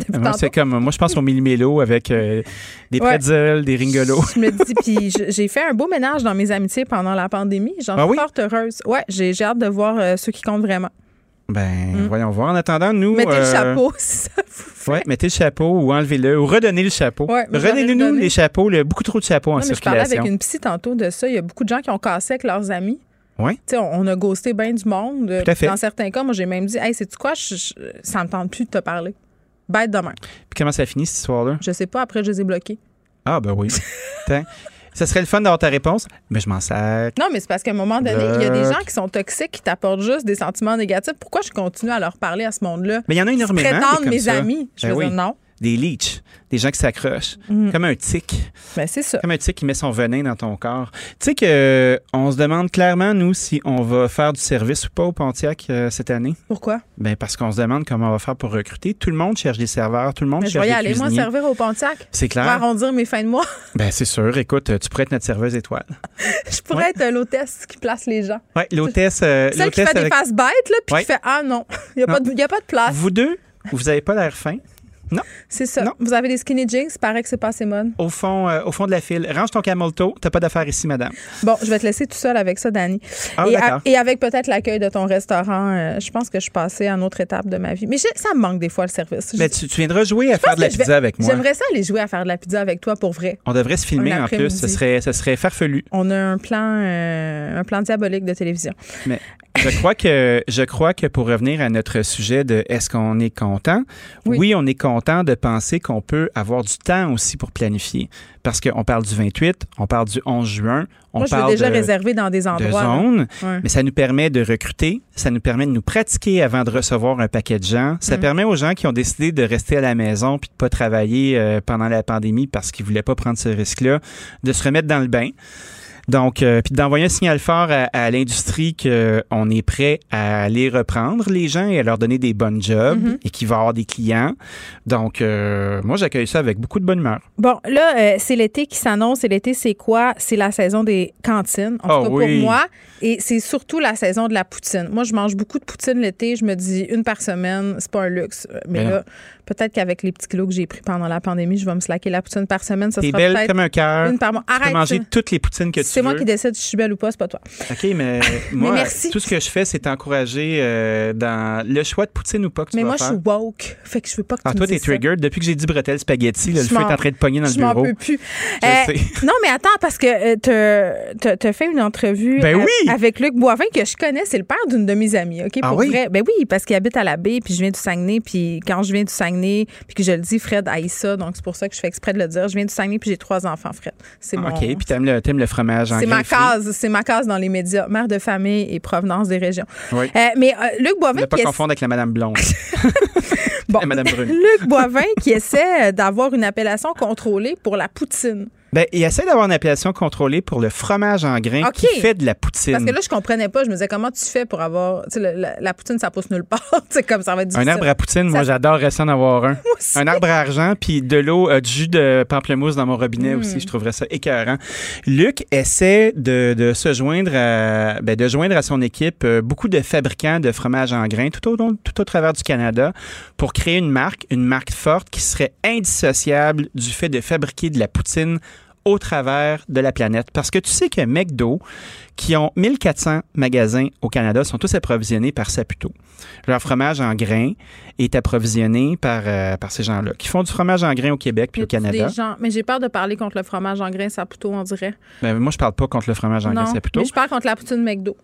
Moi, euh, j'ai eu pas que c'est le meilleur endroit pour manger de la poutine. J'ai eu envie d'en essayer une aujourd'hui, puis je me suis pas rendu. J'étais trop occupé, puis je voulais revenir avec un, un témoignage. Je le ferai la semaine prochaine. Mais je pense que ça doit être comme tout ce que fait McDo assez délicieux parce que, Ben bon, c'est c'est ce qui se passe. Mais moi, je, avec l'idée de la poutine, je suis très attachée à l'unicité de l'endroit qui me la prépare. Tu sais, J'aime ça, par Mhm. exemple, aller à la poule mouillée euh, sur Oui. Rachel pour manger leur poutine au poulet qui est très bonne. J'aime ça aller à la patate faim. mallette. Patate à mallette. Beauharnois, qui fait une des meilleures poutines au Québec. Oui. J'aime ça aller au lac, manger euh, la poutine à la fromagerie Perron. À l'île de la Baie, manger justement la poutine de Luc Boivin. Tout à fait. Tu sais, on dirait que c'est intimement rattaché à des endroits qui sont des petites cantines.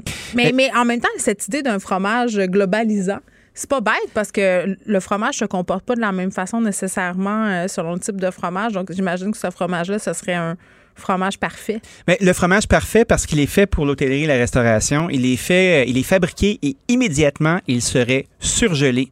Donc, il, Luc allègue qu'il le garde son squish-squish, il garde son petit lait, Hey, garde je le tout. crois pas. Il va-tu nous en envoyer par autobus, Je Luc? sais pas, je suis sûr qu'il nous écoute en ce moment. Luc, tu es sur la loupe. Parce que je te crois pas. You are on the spot, sir. On va avoir besoin d'avoir du fromage. Mais ce que je trouve intéressant, c'est le fait d'unifier euh, l'idée que ce fromage est québécois et que c'est le bon pour faire la poutine. Mais parce que la poutine, c'est québécois en passant. Et au travers de la planète, de la planète poutine, ben, on, serait tenté de dire, au même titre qu'on dit du camembert, ben, ça vient de la Normandie, puis du champagne. Tu peux, tu peux pas appeler du champagne du Mexique, ça vient de la région de Champagne et c'est un vin mousseux.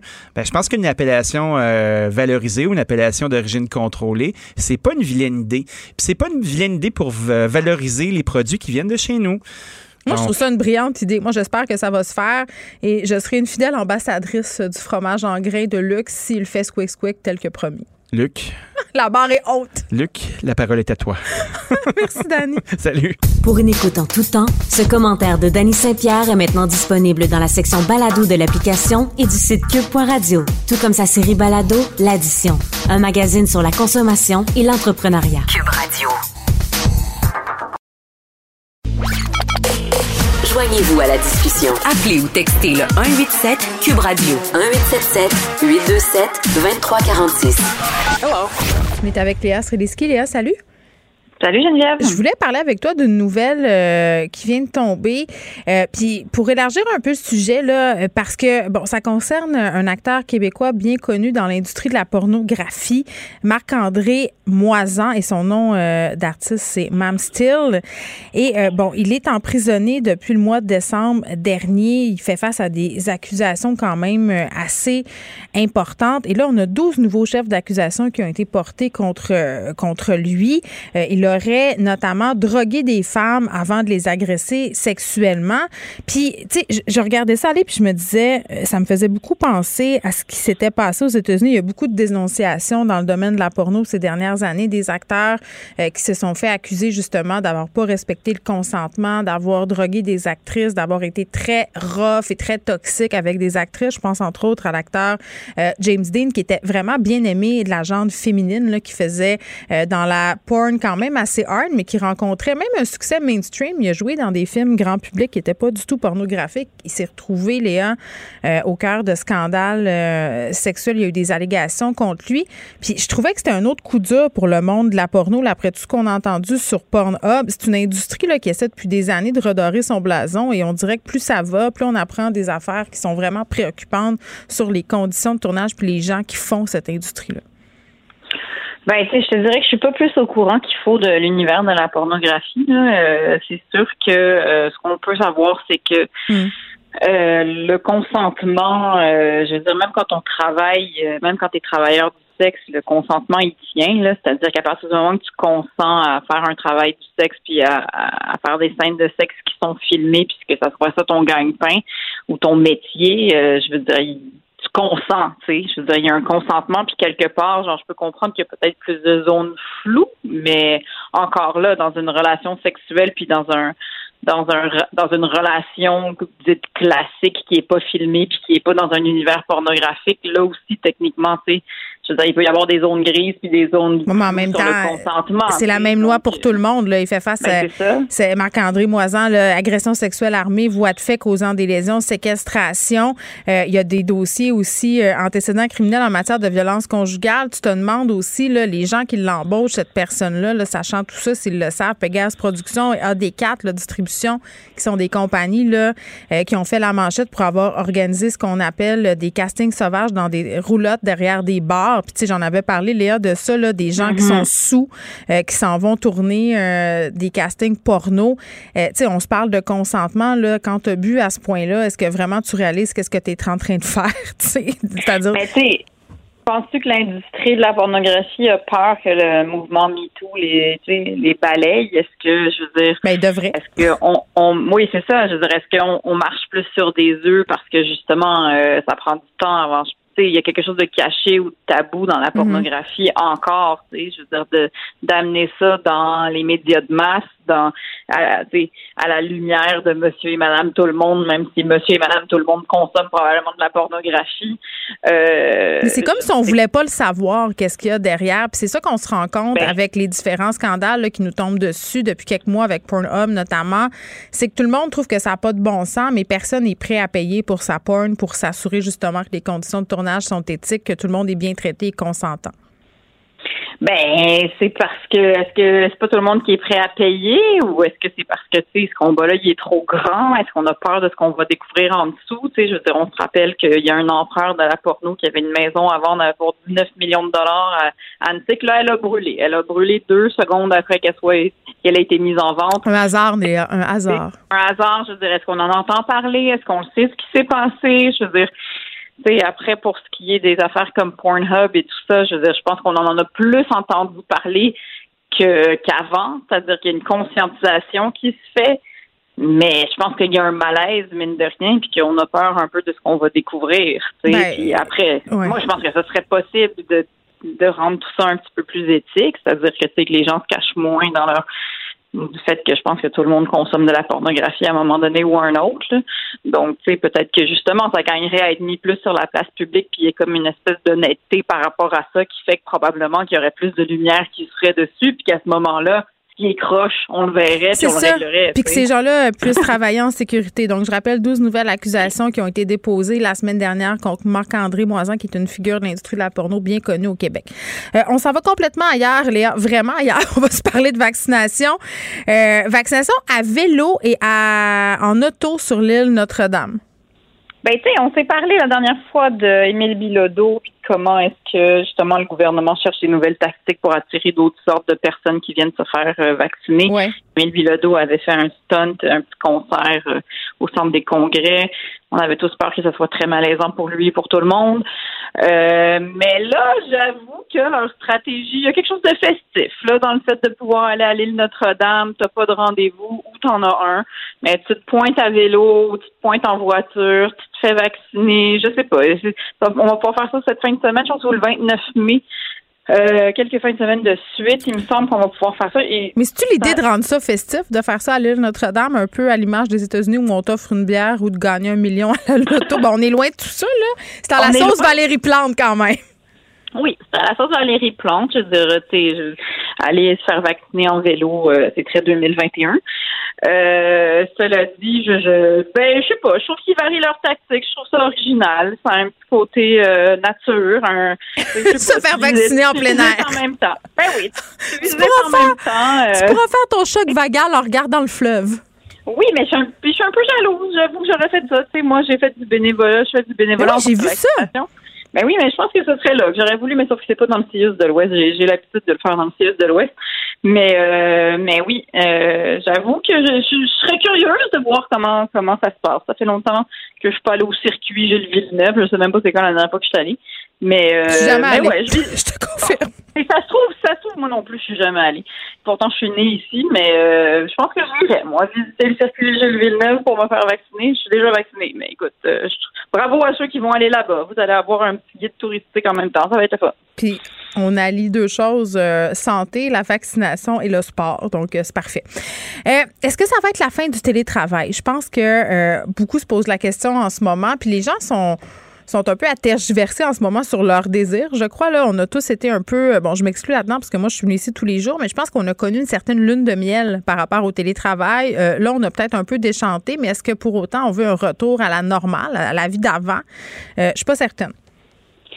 Mais je sais pas ce qui va arriver. Ça va être intéressant de suivre ça parce que je pense qu'il y a bien des gens qui se sont rendus compte que euh, le mode de vie de se taper le trafic puis de travailler trop loin de la maison, je pense qu'il y a pense qu'il y a beaucoup de gens qui se sont rendus compte que ça affectait leur quotidien. Puis tout d'un coup, quand ils se sont mis à faire du télétravail, euh, ils ont trouvé que leur vie était simplifiée. Mais c'est tellement moins stressant. Juste le matin, là, les enfants, l'école, tu n'as plus à rusher vraiment personne parce qu'il faut que tu sois au bureau à telle heure. Tu sais, tu vas porter les enfants à pied bien souvent, tu reviens chez vous, tu n'as pas besoin de te grimer au complet. Tu sais, ça a ben allégé quand même cette, cette, cette chose-là qui était très lourde. Ben, je suis d'accord, mais comme tu l'as dit, je pense qu'il y a eu une lune de miel. Puis à un moment donné, tu rentres dans, euh, tu à la longue, là, ben, toujours en jogging, ne pas voir tes collègues. Tu expérimentes les limites de Zoom. Oui, je pense sincèrement que, cela dit, il y a peut-être des gens qui vont décider de travailler plus proche de leur maison, tu sais, qui, qui vont carrément faire des changements comme ça. Euh, mais mais j'ai l'impression qu'on va oublier plus que ce qu'on pense de la pandémie. Ah, ça va revenir très vite, le naturel. Moi, je crois là, que ça va être comme au jour de l'an. Des bonnes résolutions, ça va durer un mois ou deux, puis après ça, le naturel va revenir au galop. On va tous redevenir les poules pas de tête qu'on était, puis le, le, le monde va continuer tel qu'on l'a connu avant. Mais ça, ça se peut, mais cela dit, je pense qu'on va surtout se rendre compte que le changement, c'est long. Je veux dire, il y, a des, il y a des changements qui peuvent être faits de manière drastique, mais c'est rare. Là. Si on veut vraiment changer la manière de fonctionner de nos mm. banlieues et de nos villes, ça se fera pas du jour au lendemain, juste tout le monde s'est mis à faire du télétravail. Mais c'est quoi?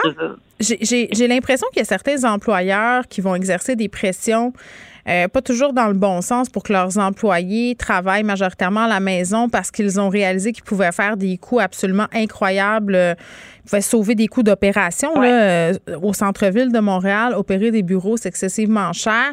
Euh, là, se sont rendus compte à un moment donné que tu peux faire la majorité du travail à distance, que ça se peut, que c'est viable, que la productivité est là.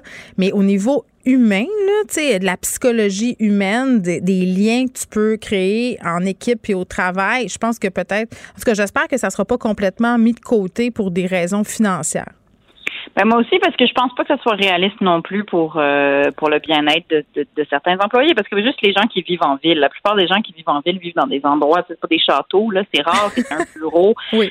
C'est rare que tu aies l'espace, mine de rien, de vraiment installer un bureau à la maison, quelque chose de, de, le fun. Puis après, est-ce que c'est vraiment à tes employés de payer pour ça? Que, c'est quoi les coûts? Je veux dire, euh, donc, moi, je pense vraiment qu'il il y a un côté pas réaliste à ça. Après, peut-être qu'on s'en va vers plus de hmm. flexibilité, par contre. On, salue, euh, on salue les gens qui se sont achetés des maisons à deux heures de Montréal en se disant que le télétravail était là pour rester. Mais ben, peut-être que dans leur vie, ça va être viable, mais je sais pas si ça va être vraiment la grande majorité des gens. Je pense qu'il y a beaucoup de gens qui s'ennuient du bureau en ce moment. Je peux me tromper, là. Mais, moi, j'ai vu juste en, j'ai vu autour de moi des gens qui étaient très contents de quitter leur jogging, en tout cas, puis de remettre un petit tailleur ou un petit talon, là, puis de temps en temps de se grimer un petit peu parce qu'à un moment donné, ça devient long. Là, je pense que tu as raison, puis je pense que limite à ce que la caissière de l'épicerie peut prendre comme small talk parce qu'on est désespéré de parler à des êtres humains. mais moi, Geneviève, en tout cas, j'ai hâte d'aller en Peut-être qu'un jour. Oh oui! Moi, c'est très bientôt. J'ai très, très hâte. Est-ce qu'il va falloir attendre nos deuxièmes doses?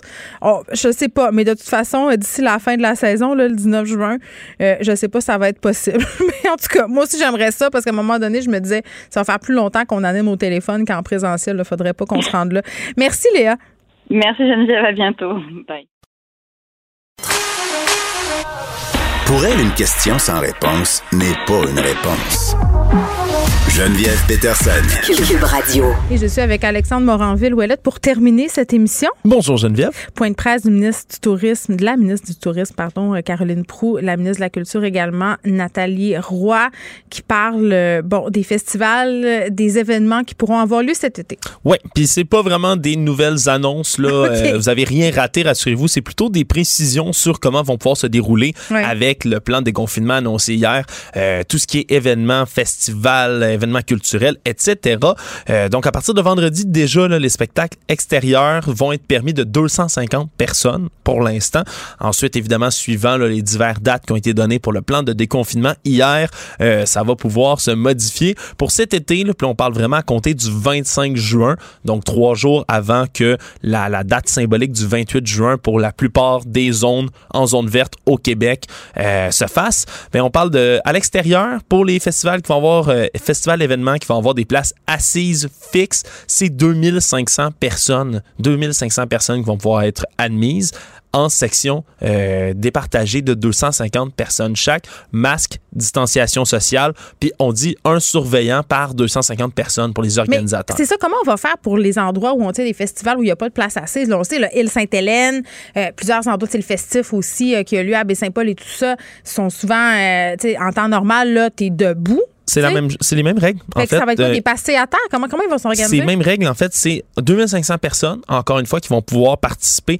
Puis là, de ce que je comprends, ça sera peut-être par scène ou par zone de l'événement, dépendamment quand on parle d'un gros festival. Mais disons, pour l'instant, pour le spectacle, 2500 personnes divisées en sections avec des barrières physiques. On parle vraiment, il y a une délimitation physique qui va être établie en mm. sections, encore une fois, de 250 personnes. Puis on demande une preuve euh, qu'on est vacciné? by the way, j'ai toujours pas... reçu, hein, Alex, mon courriel de la santé publique. Eh il y en a, il y en a plusieurs centaines de milliers qui ont été envoyés là, au cours de la dernière semaine, donc euh, ça va peut-être venir là, rapidement pas pour dans toi. Mes non plus. Non, non, je comprends, mais pour l'instant, ça n'a pas été annoncé là, nulle part. J'imagine que ça va vraiment être une plus grosse annonce là, à savoir euh, qu'est-ce qu'on va faire avec ces passeports vaccinés. Ça me passeports, je le mets en guillemets. Oui, la preuve digitale de vaccination. Ça me surprise hier qu'il n'en soit pas question pendant le point de presse, mais je comprends qu'on voulait se concentrer sur les annonces. C'était tout de même compliqué. Là. On annonçait euh, un déconfinement par date, donc une certaine gradation. On ne voulait pas mélanger le monde. Là.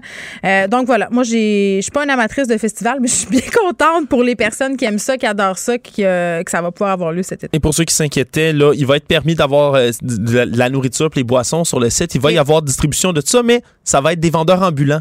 Tu sais, il y en a, là. Comme dans le bon vieux temps. Comme dans le bon vieux temps. Chip, liqueur, peanut, qui vont se promener. en roulette. Eh, peut-être, c'est peut-être une bonne idée, mais ils vont se promener comme ça, ça va éviter les line-up, les lignes, les files d'attente. OK, nouvelle autorisation qui facilite la conservation et distribution de Pfizer. On s'était dit, là, euh, quand on s'était parlé au début de la semaine, toi et moi, qu'on avait découvert que les vaccins de Pfizer n'avaient pas besoin d'être gardés euh, à des températures aussi froides qu'on le pensait, puis qu'ils pouvaient être conservés plus longtemps.